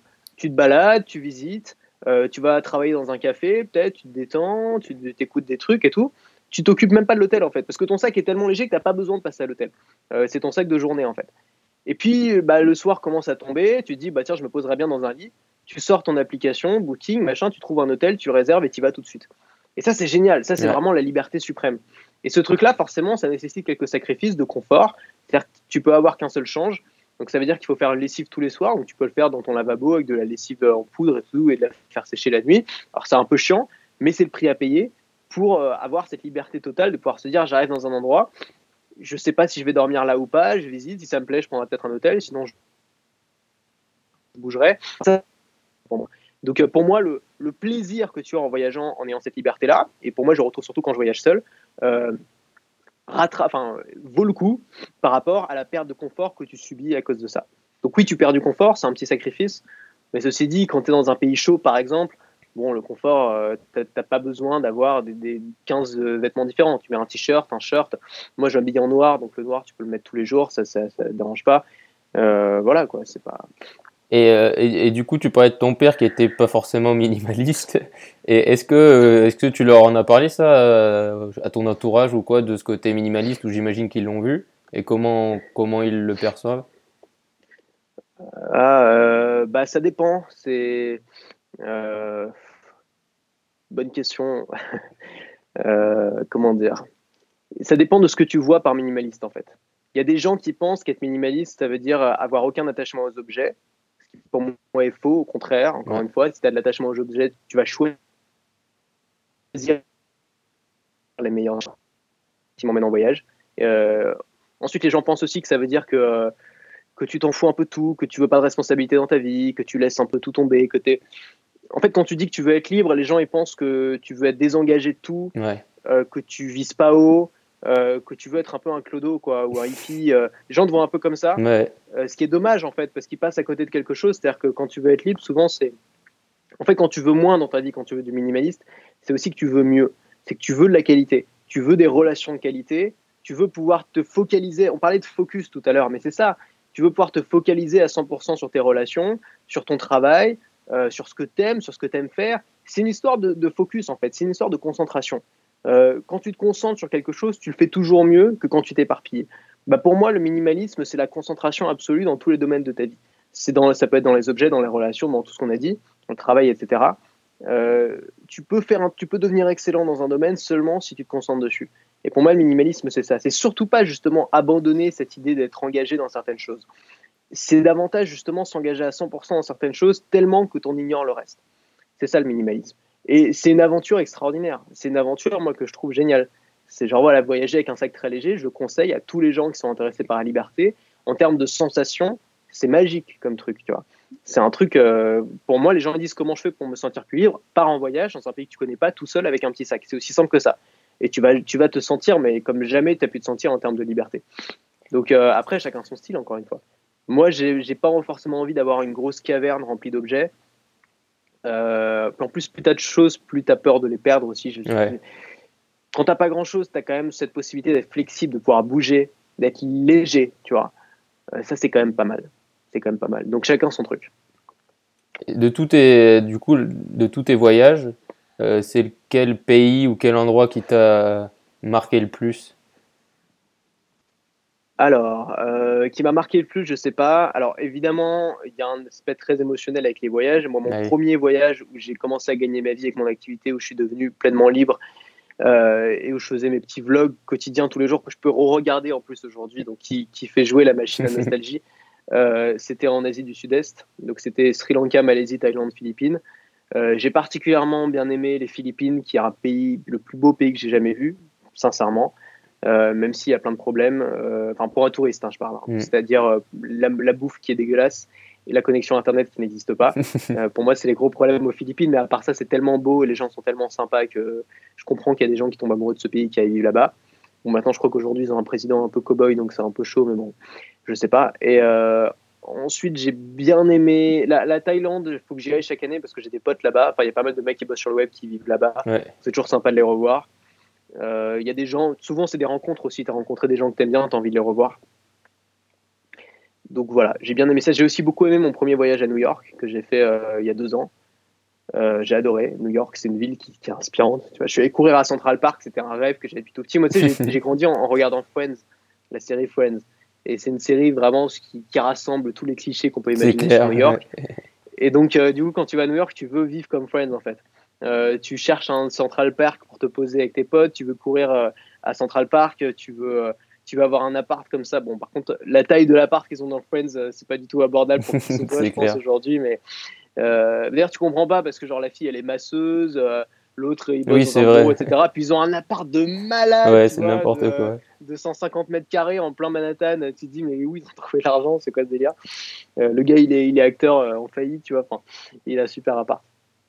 Enfin bref, peut-être qu'à l'époque c'était plus simple, j'en sais rien. Euh, mais du coup, tu as envie de vivre ça, et moi j'ai vraiment vécu ça. C'est-à-dire que je me dis, ouais, c'est trop cool comme ville, quoi. C'est inspirant. Moi, j'ai jamais été inspiré par Paris parce que je suis né à Paris. Je pense que tu peux pas être inspiré par la ville dans laquelle tu es né. Donc, j'ai pas ce rêve parisien que peuvent avoir beaucoup de gens euh, qui ont grandi ailleurs. Euh, mais en fait, mon rêve de grandeur, je trouve à New York. New York, c'est un rêve de grandeur, c'est pas mal. Ok. Et du, et du coup, tu parles, enfin, ta thématique principale, c'est la liberté et tout ça. Euh, et, on pourrait penser que du coup, il y a beaucoup de gens pour qui liberté, comme tu l'as dit, c'est voyager, c'est euh, se barrer à l'autre bout du monde, etc. Et toi, tu l'as fait dans le cadre de voyage, mais tu n'as jamais eu l'envie, euh, genre, de partir vivre ben, en, Asie, tout ça, dans ce coin-là? Ouais. Bah si, j'y ai pensé, bien sûr. pour moi, la liberté, c'est quand même de, avant tout de faire ses propres choix. Ouais. parce que décider d'aller vivre là-bas parce que tu as la pression sociale de tous les mecs qui disent t'es libre donc il faut aller vivre là-bas, c'est pas exercer sa liberté. Tu vois ce que je veux dire Exercer sa liberté, c'est dire je peux le faire, mais je décide de rester là en fait. Parce qu'en fait, c'est pas si mal, c'est pas mal. Moi, j'aime bien euh, les cafés, j'aime bien travailler dans les cafés, j'aime bien aller boire un verre avec des potes le soir. Euh, là, je suis dans le 5e arrondissement, j'ai une petite place qui est juste en bas de chez moi qui est merveilleuse où je peux aller boire, euh, où je peux aller boire mon petit vin chaud là le soir quand il fait froid en hiver. Bah, pour moi, c'est ça le plaisir tu as du mal à retrouver. Euh, moi, j'aime bien l'hiver aussi. Bah, pas tout le temps, mais euh, et pas tout l'hiver. Ça j'aime bien partir au soleil au milieu de l'hiver. Mais c'est quand même sympa d'avoir du froid. Je sais que les gens qui vivent au soleil toute l'année en ont un petit peu marre au bout d'un moment de la chaleur. Et euh, il y a plein de raisons. J'aime bien la bouffe en France. c'est un truc que je ne veux pas sacrifier ça. J'aime bien aller au marché le matin, m'acheter mes, mes, petits fruits bio, m'acheter de temps en temps un petit fromage, du jambon. tu trouves pas ça en Thaïlande? Ouais, c'est sûr. Enfin, tu as des marchés aussi, et tu as des trucs bien aussi, tu as une culture formidable aussi. Mais c'est pas la même chose, tu vois. je sais pas j'aime bien la bouffe. Jamais j'irai vivre à Malte parce que c'est juste un gros caillou euh, tout sec où la bouffe est dégueulasse. Et... Enfin, tu vois, c'est un truc vraiment de gens qui veulent pas payer d'impôts, mais c'est pas intéressant pour les gens qui aiment la vie. Enfin, qui aiment, tu vois, je veux dire, qui aiment, euh, qui aiment profiter, quoi. Tu vois, tu, tu profites pas. Enfin, je sais pas, je vais pas juger, mais euh, chacun son truc. Il y en a qui ont décidé de vivre en Asie. Moi, j'aime bien l'Asie, j'adore y aller pour les vacances, pour le voyage, mais j'ai quand même ma vie, elle est quand même ici, donc pour l'instant, je vis là. J'ai mes animaux et tout, tu t'emmènes pas tes animaux tu vois, t'en pas tes animaux euh, partout, quoi, c'est compliqué. Et au final, au fin... tu voyages autant comme tu veux, vu que tu peux partir quand tu veux, quoi. Vu que t'as pas de patron, etc. C'est ça, bah c'est ça qui est bien. En fait, ce qu'on se rend pas compte aussi, c'est que les gens pensent qu'il faut être riche pour voyager tout le temps. C'est complètement faux. Euh, par exemple, tu pars à Bali. Euh, j'ai regardé parce que on, part à Bali là à Noël. si tu pars à Bali hors vacances scolaires, ça te coûte deux fois moins cher. Le billet d'avion te coûte deux fois moins cher quand tu pars pendant les vacances scolaires. Ah c'est déjà une chose. On, parle quand même de 1 sur 2, donc deux fois moins cher. C'est-à-dire que tu peux, tu peux aller en, à Bangkok, par exemple, si tu vas à Bangkok, tu peux avoir un vol pour 300 euros en vacances scolaires. Euh, en vacances scolaires, ça va être au moins 800, 900 euros, voire 1000, voire plus. Donc euh, ça n'a rien à voir. Ensuite, euh, là-bas sur place, les hôtels c'est pareil, ils sont plus chers, tous les hôtels bien, ils sont complets. Donc vraiment, il faut le savoir, c'est que le luxe, c'est pas d'avoir de l'argent. Le principal luxe, c'est d'avoir la liberté de ton temps. Pouvoir choisir quand est-ce que tu pars, où est-ce que tu pars, euh, choisir tes horaires de travail, pas être coincé dans les bouchons avec tout le monde. C'est ça qui rend les gens euh, aigris et malheureux. Mm. C'est de faire tout en même temps que tout le monde, de taper les bouchons avec les gens, les départs en vacances avec les gens, les billets d'avion trois fois plus chers. Enfin, c'est infernal. Si tu as le choix, si tu as la possibilité de partir quand tu veux, partir hors week-end, pareil, les chambres d'hôtel, entre un, entre un samedi soir et un dimanche soir, le prix, ça peut être trois ou quatre fois plus élevé le samedi soir. Euh, un dimanche soir, les chambres d'hôtel, il y a tous les gens qui sont en week-end qui sont rentrés et tous les pros de la semaine, enfin tous les, les, les, professionnels qui vont dans les hôtels pendant la semaine qui ne sont pas encore venus. Donc le dimanche soir, tu peux avoir des chambres d'hôtel de luxe pour pas cher du tout. Tout ça, il faut le savoir en fait. Et, tu peux profiter de ça si tu es indépendant. Mais c'est sûr que si tu n'as pas le choix de tes horaires, tu peux pas profiter de tout ça. C'est pour ça que la, principale liberté, même le luxe, je dirais le vrai luxe, avant euh, l'argent, le vrai luxe, c'est la liberté de son temps. Et, euh, et ça, c'est quand même génial. Je sais plus ce que c'était la question. Moi non plus, tu vois.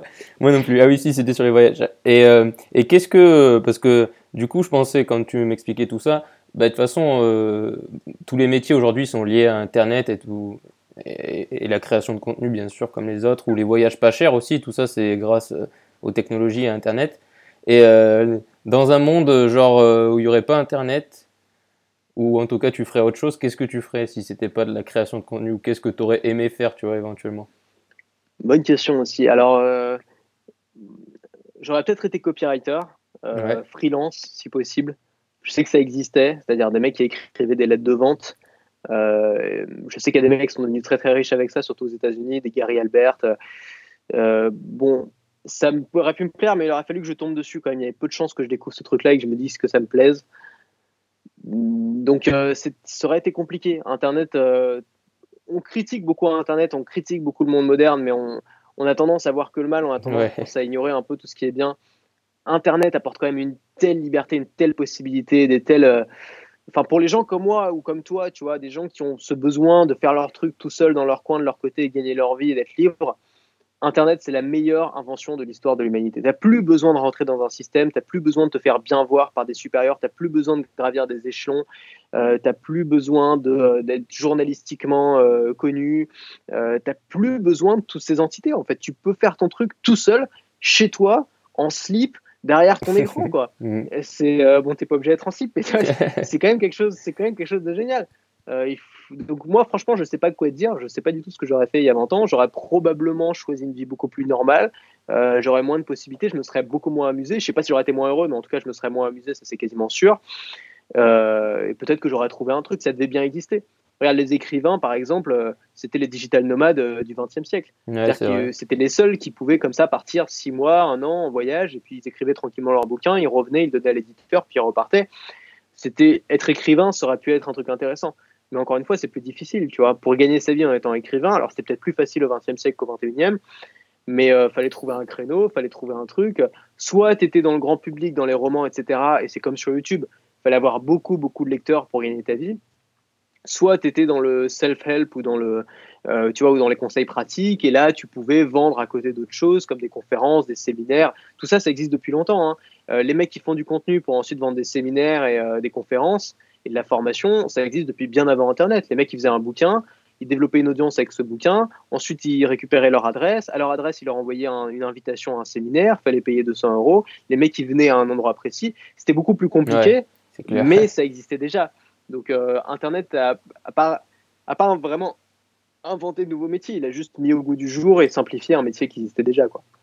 Euh, l'aspect vente euh, de, de, ton métier, est-ce que c'est quelque chose que, parce que tu as fait une école de commerce, donc j'imagine c'est que tu aimais un minimum ça, en tout cas l'idée de vendre des trucs, et du coup c'est quelque chose que tu aimes vraiment et sur lequel tu aimes bien réfléchir, parce que je sais que tu en parles assez souvent du côté vendre, et qu'il y a des gens qui ont du mal avec ce côté-là d'ailleurs.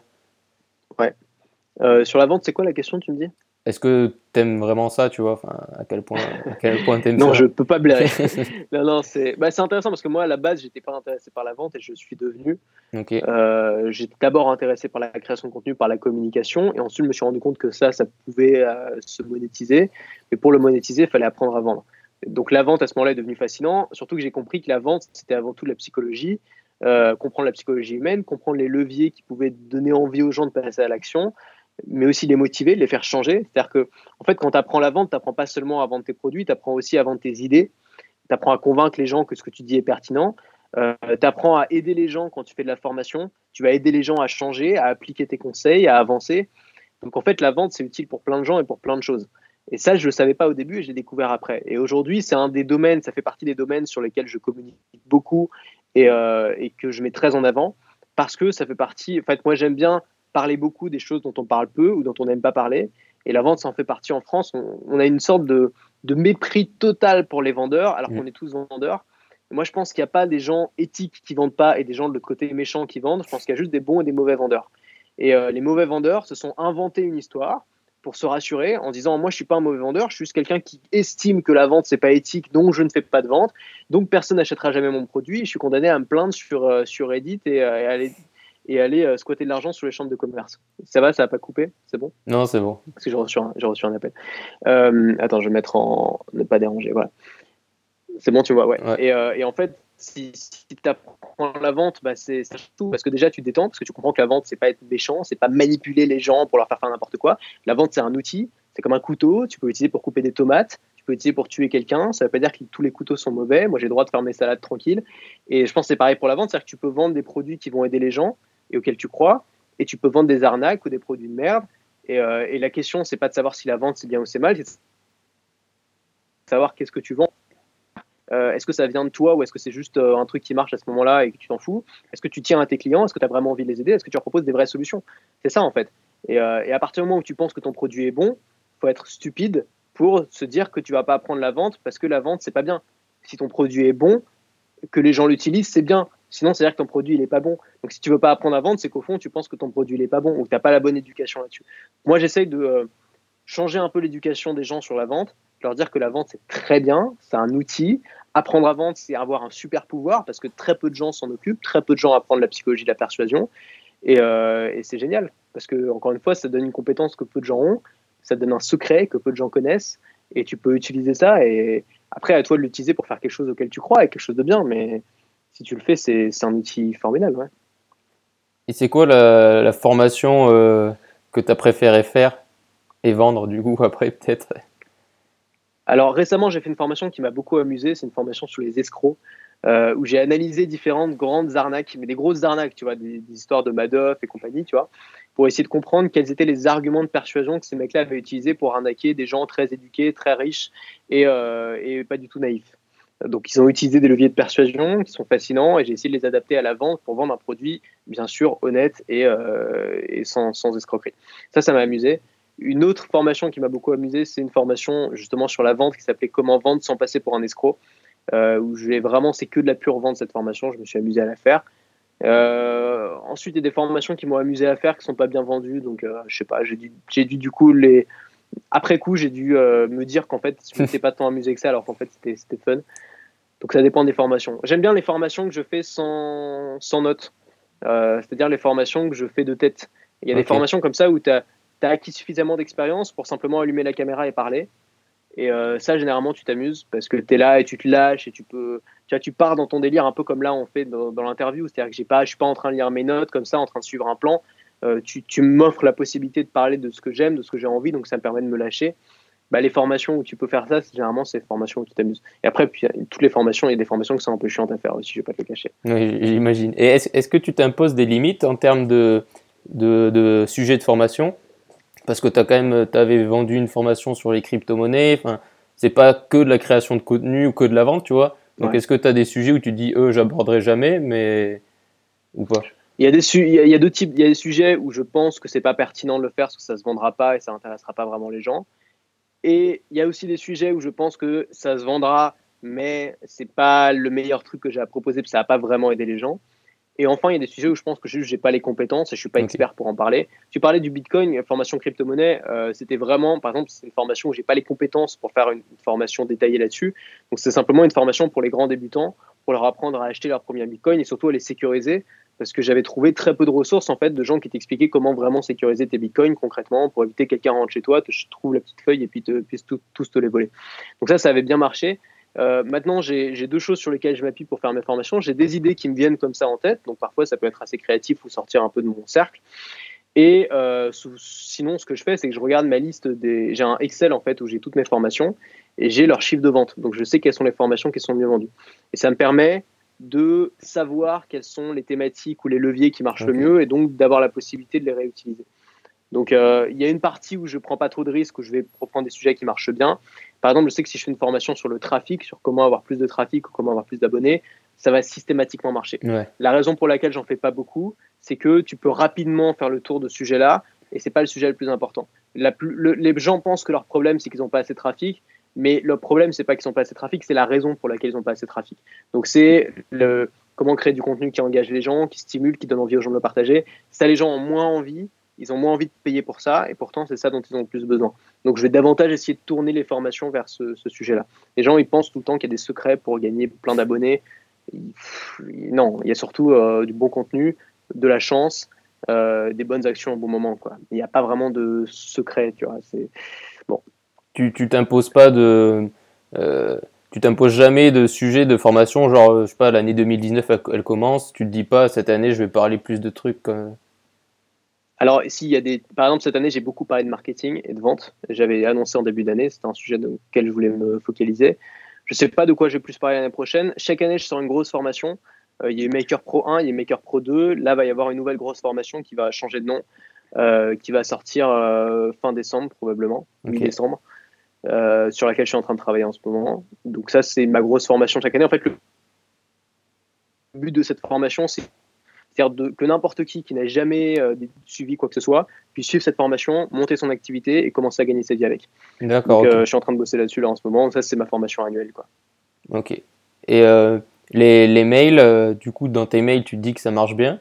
Et c'est pareil, comme les autres formats, tu vas continuer jusqu'à ce que tu en aies marre Genre, tu t'es pas dit je vais faire ça deux mois et après j'arrête ou tout comme ça Non, je continue jusqu'à ce que j'en ai marre. Moi, je fonctionne comme ça. Hein. J'ai les plans, à plus de trois jours, je les suis pas, ça marche pas, tu vois. Donc, euh, je sais pas du tout combien de temps je vais le faire. Peut-être que, alors là, j'ai l'idée, c'est un, une break news là que là, c'est j'ai l'idée de, euh, de continuer les mails quotidiens et en parallèle de faire une vidéo YouTube de temps en temps parce que je me suis acheté du nouveau matos là qui, qui a l'air assez cool. Euh, je voudrais faire une vidéo YouTube de temps en temps mais pas une vidéo de vente, pas une vidéo qui va, pas une vidéo comme je faisais avant, c'est-à-dire vraiment une vidéo tuto pratique dont le but c'est qu'elle se référence sur YouTube et d'envoyer les gens ensuite euh, de faire un appel à action vers mes mails, ce qui me permettrait d'avoir un canal de trafic supplémentaire vers mes mails. Oui, parce que tu as, as, quand même 100 euh, 000 abonnés maintenant sur YouTube, même si comme YouTube, ça monte, ça baisse, tout ça, c'est quand même pas mal quoi. Dans les mm. créateurs de contenu et dans ton secteur, en tout cas, il n'y en a pas non plus des millions qui ont plus de 100 000 abonnés. Euh, du coup, maintenant, on va passer à une petite série de questions en rafale. Alors, euh, première question, euh, un podcast que tu recommandes, que tu aimes beaucoup Marketing Mania de Stan Lulu. Ok. un créateur de contenu qui t'a apporté beaucoup de valeur Jean Rivière. Ok. De Marketing Naturel, sa chaîne YouTube.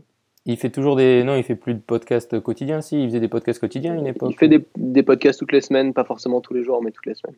Ok. ton film préféré? Whiplash. C'est un film, je sais pas si tu l'as vu. Ça me dit quelque chose, mais je, non, je pense pas. Alors, ça a bien marché, mais c'est pas non plus le, c'est pas non plus le classique de l'année, quoi. Euh, c'est un film sur un, un, gars qui, se, qui veut apprendre le. Enfin, non, je vais très mal le pitcher parce que je suis nul pour pitcher ce genre de truc, mais en gros, c'est un gars qui veut devenir le meilleur batteur. En plus, moi, je suis pas du tout musique à la base, mais ce film est excellent. Qui veut devenir le meilleur batteur et qui se retrouve face à un coach qui est un coach super exigeant, qui est un peu pervers, tu vois, qui veut le faire souffrir, mais qui en même temps est, lui fait donner le meilleur de lui-même. Et ce gars-là a une ambition dévorante qui vient un peu bouffer tout, tout le reste de sa vie. Et, euh, et, à la fin, ça se finit en apothéose. Et en plus, si t'aimes la musique, euh, tu vas adorer. Euh, il faut le voir au cinéma, mais même euh, je l'ai revu récemment euh, à la télé et toujours excellent ce film, Whiplash. Ok, bah écoute, je connaissais pas, merci pour la recommandation. ta série préférée? Breaking Bad, je vais dire. Après, moi je suis d'autres séries, mais Breaking Bad, disons que c'est celle qui m'a le plus waouh. Ouais, c'est pas original hein, ce que je dis. non, mais c'est normal. C'est excellent, elle est excellente, c'est vraiment excellent. Tout est excellent, la musique, les personnages, les acteurs. Les acteurs sont vrais, c'est mm. pas une série cliché. Ça pourrait tellement être une série cliché et ça l'est tellement pas, tu vois. Les acteurs sont vrais, c'est à moitié, ils ont, ils ont une face sombre, mais ils ont aussi une face euh, gentille et aussi une face ridicule, en fait. C'est ça que j'aime bien aussi. C'est que c'est pas. Ils, sont, ils ont tout. C'est excellent, cette série. C'est la meilleure pour moi. Ouais, je, je suis d'accord. Est, je pense que, ouais, elle est dans le top 3 au moins de beaucoup, beaucoup de monde, ça c'est sûr. Euh, ton livre Alors attention, parce que si vous voulez la regarder, si, juste si pour les gens qui veulent regarder cette série, prévoyez du temps et la faites pas si vous avez un truc important ou urgent à faire parce que ça, ça te bouffe, ça ah, au quotidien. Un truc de ça finit binge-watcher euh, sur Netflix, ouais, ce genre de série. Euh, du coup, ton livre préféré maintenant? J'ai pas de livre préféré. Il y a des livres qui ont changé ma vie, qui m'ont beaucoup aidé. La semaine de 4 heures euh, de Tim Ferriss. C'est pas mon livre préféré pour autant. Je sais pas. Il y a plein de livres que j'ai bien aimés. Il y a aussi des... J'aime bien Vendredi ou La vie sauvage, qui est l'histoire de ah Robinson Crusoe en fait dans le genre plus classique. Euh, j'ai pas de livre préféré. Moi, j'aime bien faire mon truc, mais j'ai pas une Bible. Et euh, est-ce que le. C'est pas un livre de chevet, tu vois. Que, ouais, que, tu, tu dis, euh, pas, comme Barack Obama et son livre, c'était quoi? Rules for Radicals, je crois, un truc comme ça. Ouais, bah, j'ai pas moi pour l'instant. J'ai pas encore lu celui-là, on l'a recommandé, j'ai pas encore lu. Mais pour l'instant, j'ai pas le livre de chevet. Et la, la, semaine de 4 heures, quand tu l'as lu, tu t'es dit, euh, je veux, je, veux faire, euh, je veux le faire. Enfin, genre, je veux, je veux vivre en travaillant 4 heures par semaine ou pas? Ouais, c'est un livre, c'est un livre qui fait rêver. Alors, je sais pas si aujourd'hui il est toujours aussi euh, d'actualité. C'est quand même un livre qui fait rêver parce qu'il te montre que tu peux bosser différemment, avoir des résultats bons, t'amuser, faire un truc qui a rien à voir.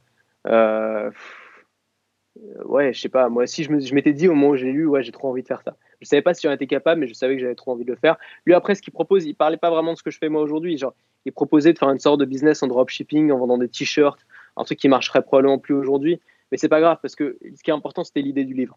C'est pas un livre, contrairement à ce qu'on peut penser, c'est pas un livre pour les gens qui veulent en faire moins. C'est un livre pour les gens qui veulent en faire plus. C'est un livre sur la gestion du temps, sur le fait de réussir à déconnecter le temps euh, du résultat, à déconnecter le temps de l'argent, à déconnecter le mérite de l'argent aussi.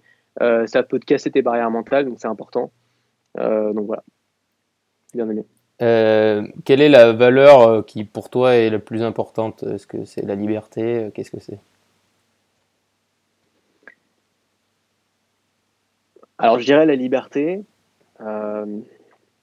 maintenant, pour moi, ce qui vient toujours avec la liberté, c'est la responsabilité. Donc je dirais surtout la responsabilité. C'est-à-dire qu'être libre pour pas être responsable, ça sert à rien. Je être libre pour passer ses journées devant la télé et rien foutre, pour moi, c'est pas, ça sert à rien. Enfin, tu vois, être libre, par exemple, en ayant trouvé un moyen euh, de toucher euh, plein d'allocs et donc rester chez toi toute la journée en disant hé hé, je suis en train d'arnaquer le système. Pour moi, c'est pas c'est pas ma vision de la liberté. Donc pour moi, c'est une liberté responsable. C'est-à-dire c'est la liberté où tu, tu comprends que tu vas devoir payer pour cette liberté, que tu acceptes ce prix-là, euh, que tu mettes en avant les, que tu fasses, que tu mettes en place les actions pour payer ça. Euh, que tu, que tu penses être responsable de tout ce qui t'arrive, ça c'est extrêmement important. Ça, fait partie des philosophies qui peuvent changer ta vie. C'est-à-dire tout ce qui m'arrive, je suis responsable. Ça ne veut pas dire que c'est ta faute.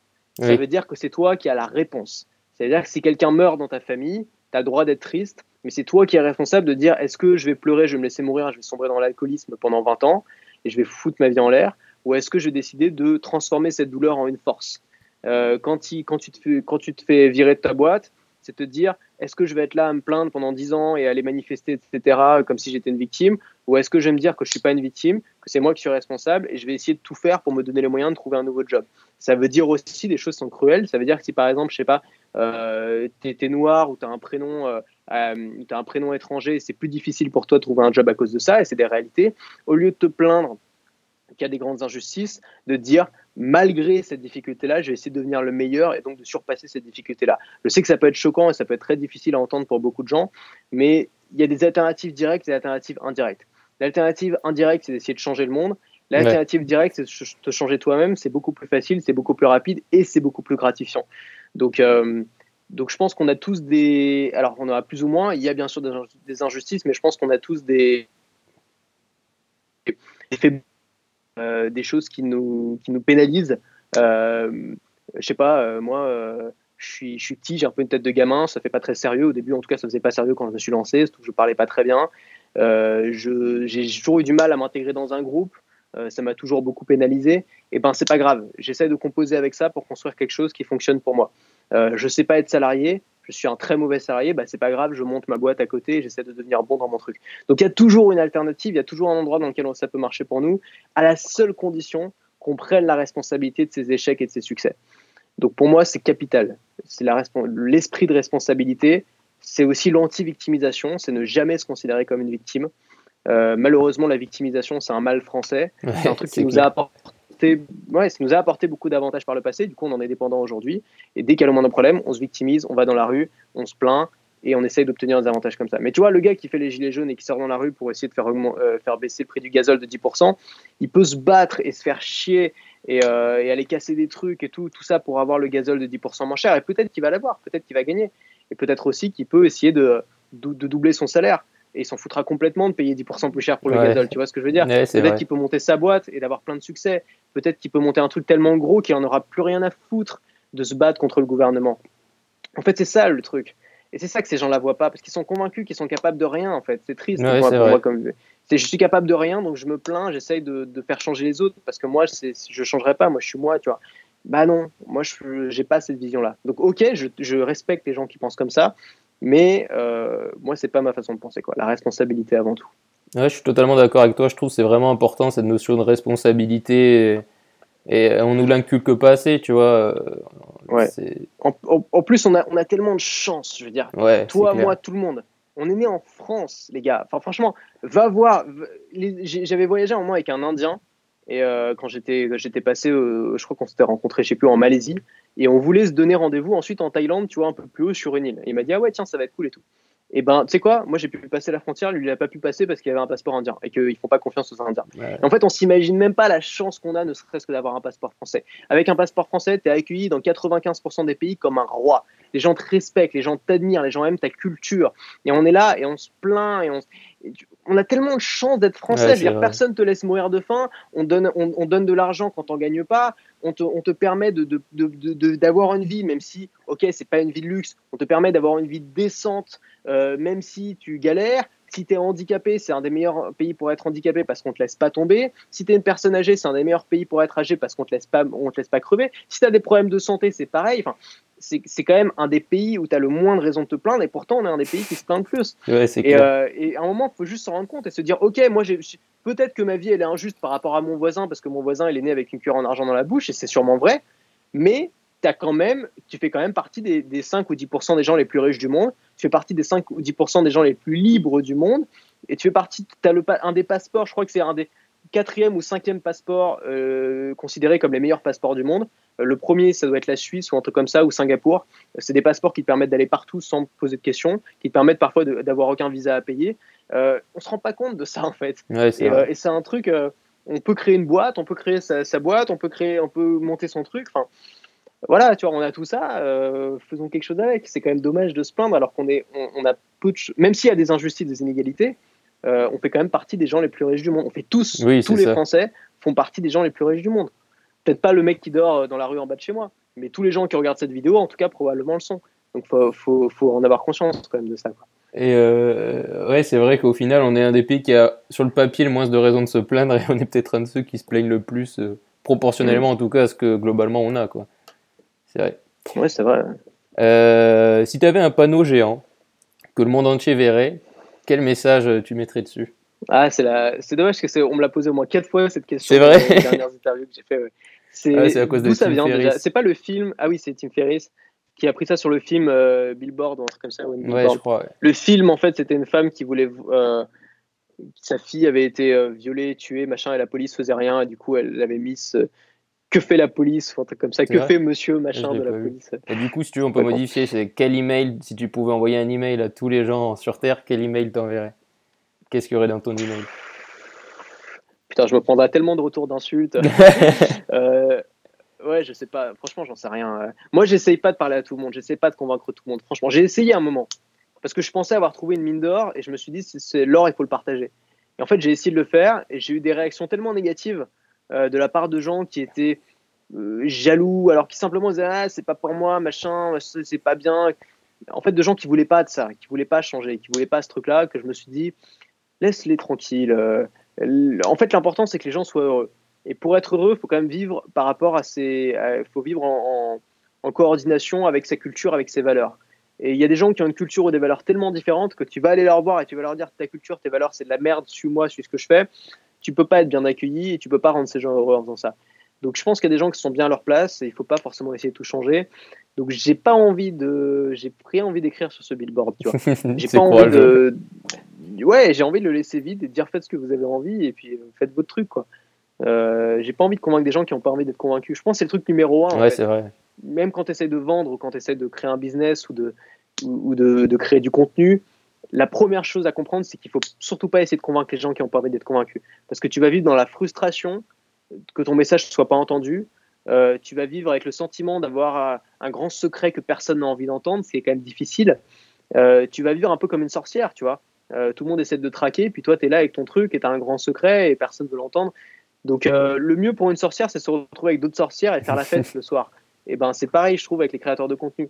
Tu, crées ton contenu, tu le mets en ligne, tu as des gens qui vont jamais venir le voir et c'est tant mieux pour eux. Tu as des gens qui vont venir le voir, qui vont peut-être apprendre des trucs et qui vont pas aimer, tant mieux pour eux aussi. Tu as des gens qui vont venir le voir, qui vont trouver un truc, qui vont continuer à suivre, qui vont peut-être devenir clients, qui vont suivre pendant des années, qui vont s'intéresser, à qui tu peux changer la vie, tant mieux pour eux aussi et ben ces gens-là, tu fais des grandes soirées avec eux, et puis on discute, on s'amuse, on se dit, bah, c'est cool, on a les mêmes rêves.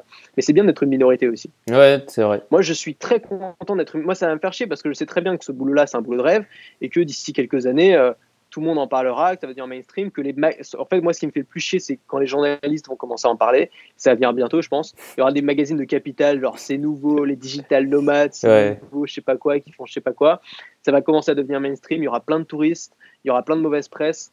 Euh, on, va, on va énerver tout le monde, forcément, parce que comment tu veux ne pas énerver les gens qui ont bah, cette là euh, quand on parle Déjà, moi, quand j'en parle, euh, des gens, ça les énerve, alors que, tu vois, donc si tout le monde commence à en parler, ça va énerver beaucoup trop de gens.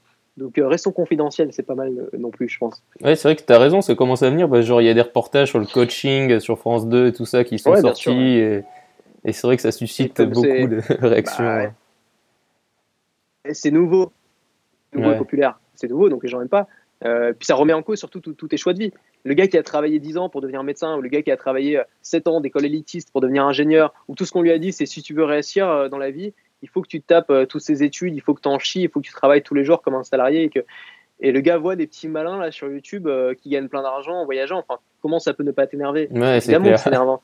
Donc euh, ces gens-là, on les laisse tranquilles, on les fait pas chier avec notre bonheur, tu vois. Chacun son truc. Et puis s'ils veulent faire ce qu'on fait, bah, ils ont qu'à s'y intéresser, faire la même chose. Et puis ils verront que c'est quand même pas que des avantages et que tu as des, as des difficultés et que tu es très seul.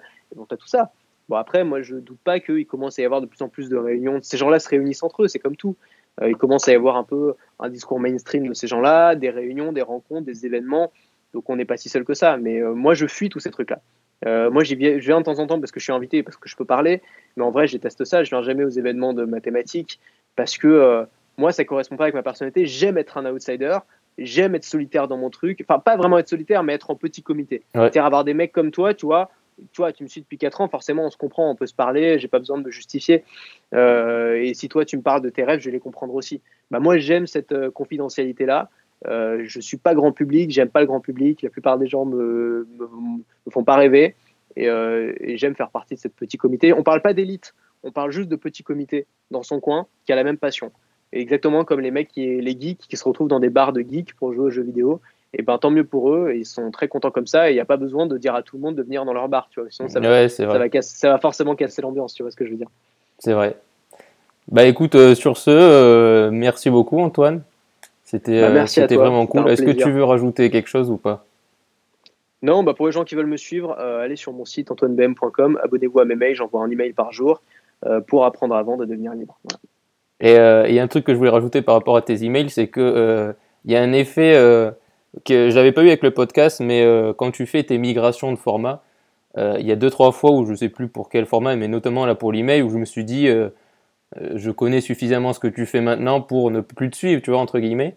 Mais à chaque fois, par curiosité, genre là par curiosité, je me suis abonné à tes emails depuis que tu les fais quasiment du coup, et, et, à chaque fois j'ai été genre surpris par la qualité de ce que tu faisais. Je trouve ça vraiment assez remarquable de pouvoir maîtriser tous ces formats.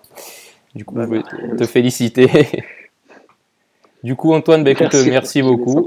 Et puis, euh, et puis à une prochaine, peut-être. Merci à toi. Salut. Voilà, j'espère donc que cette interview t'a plu.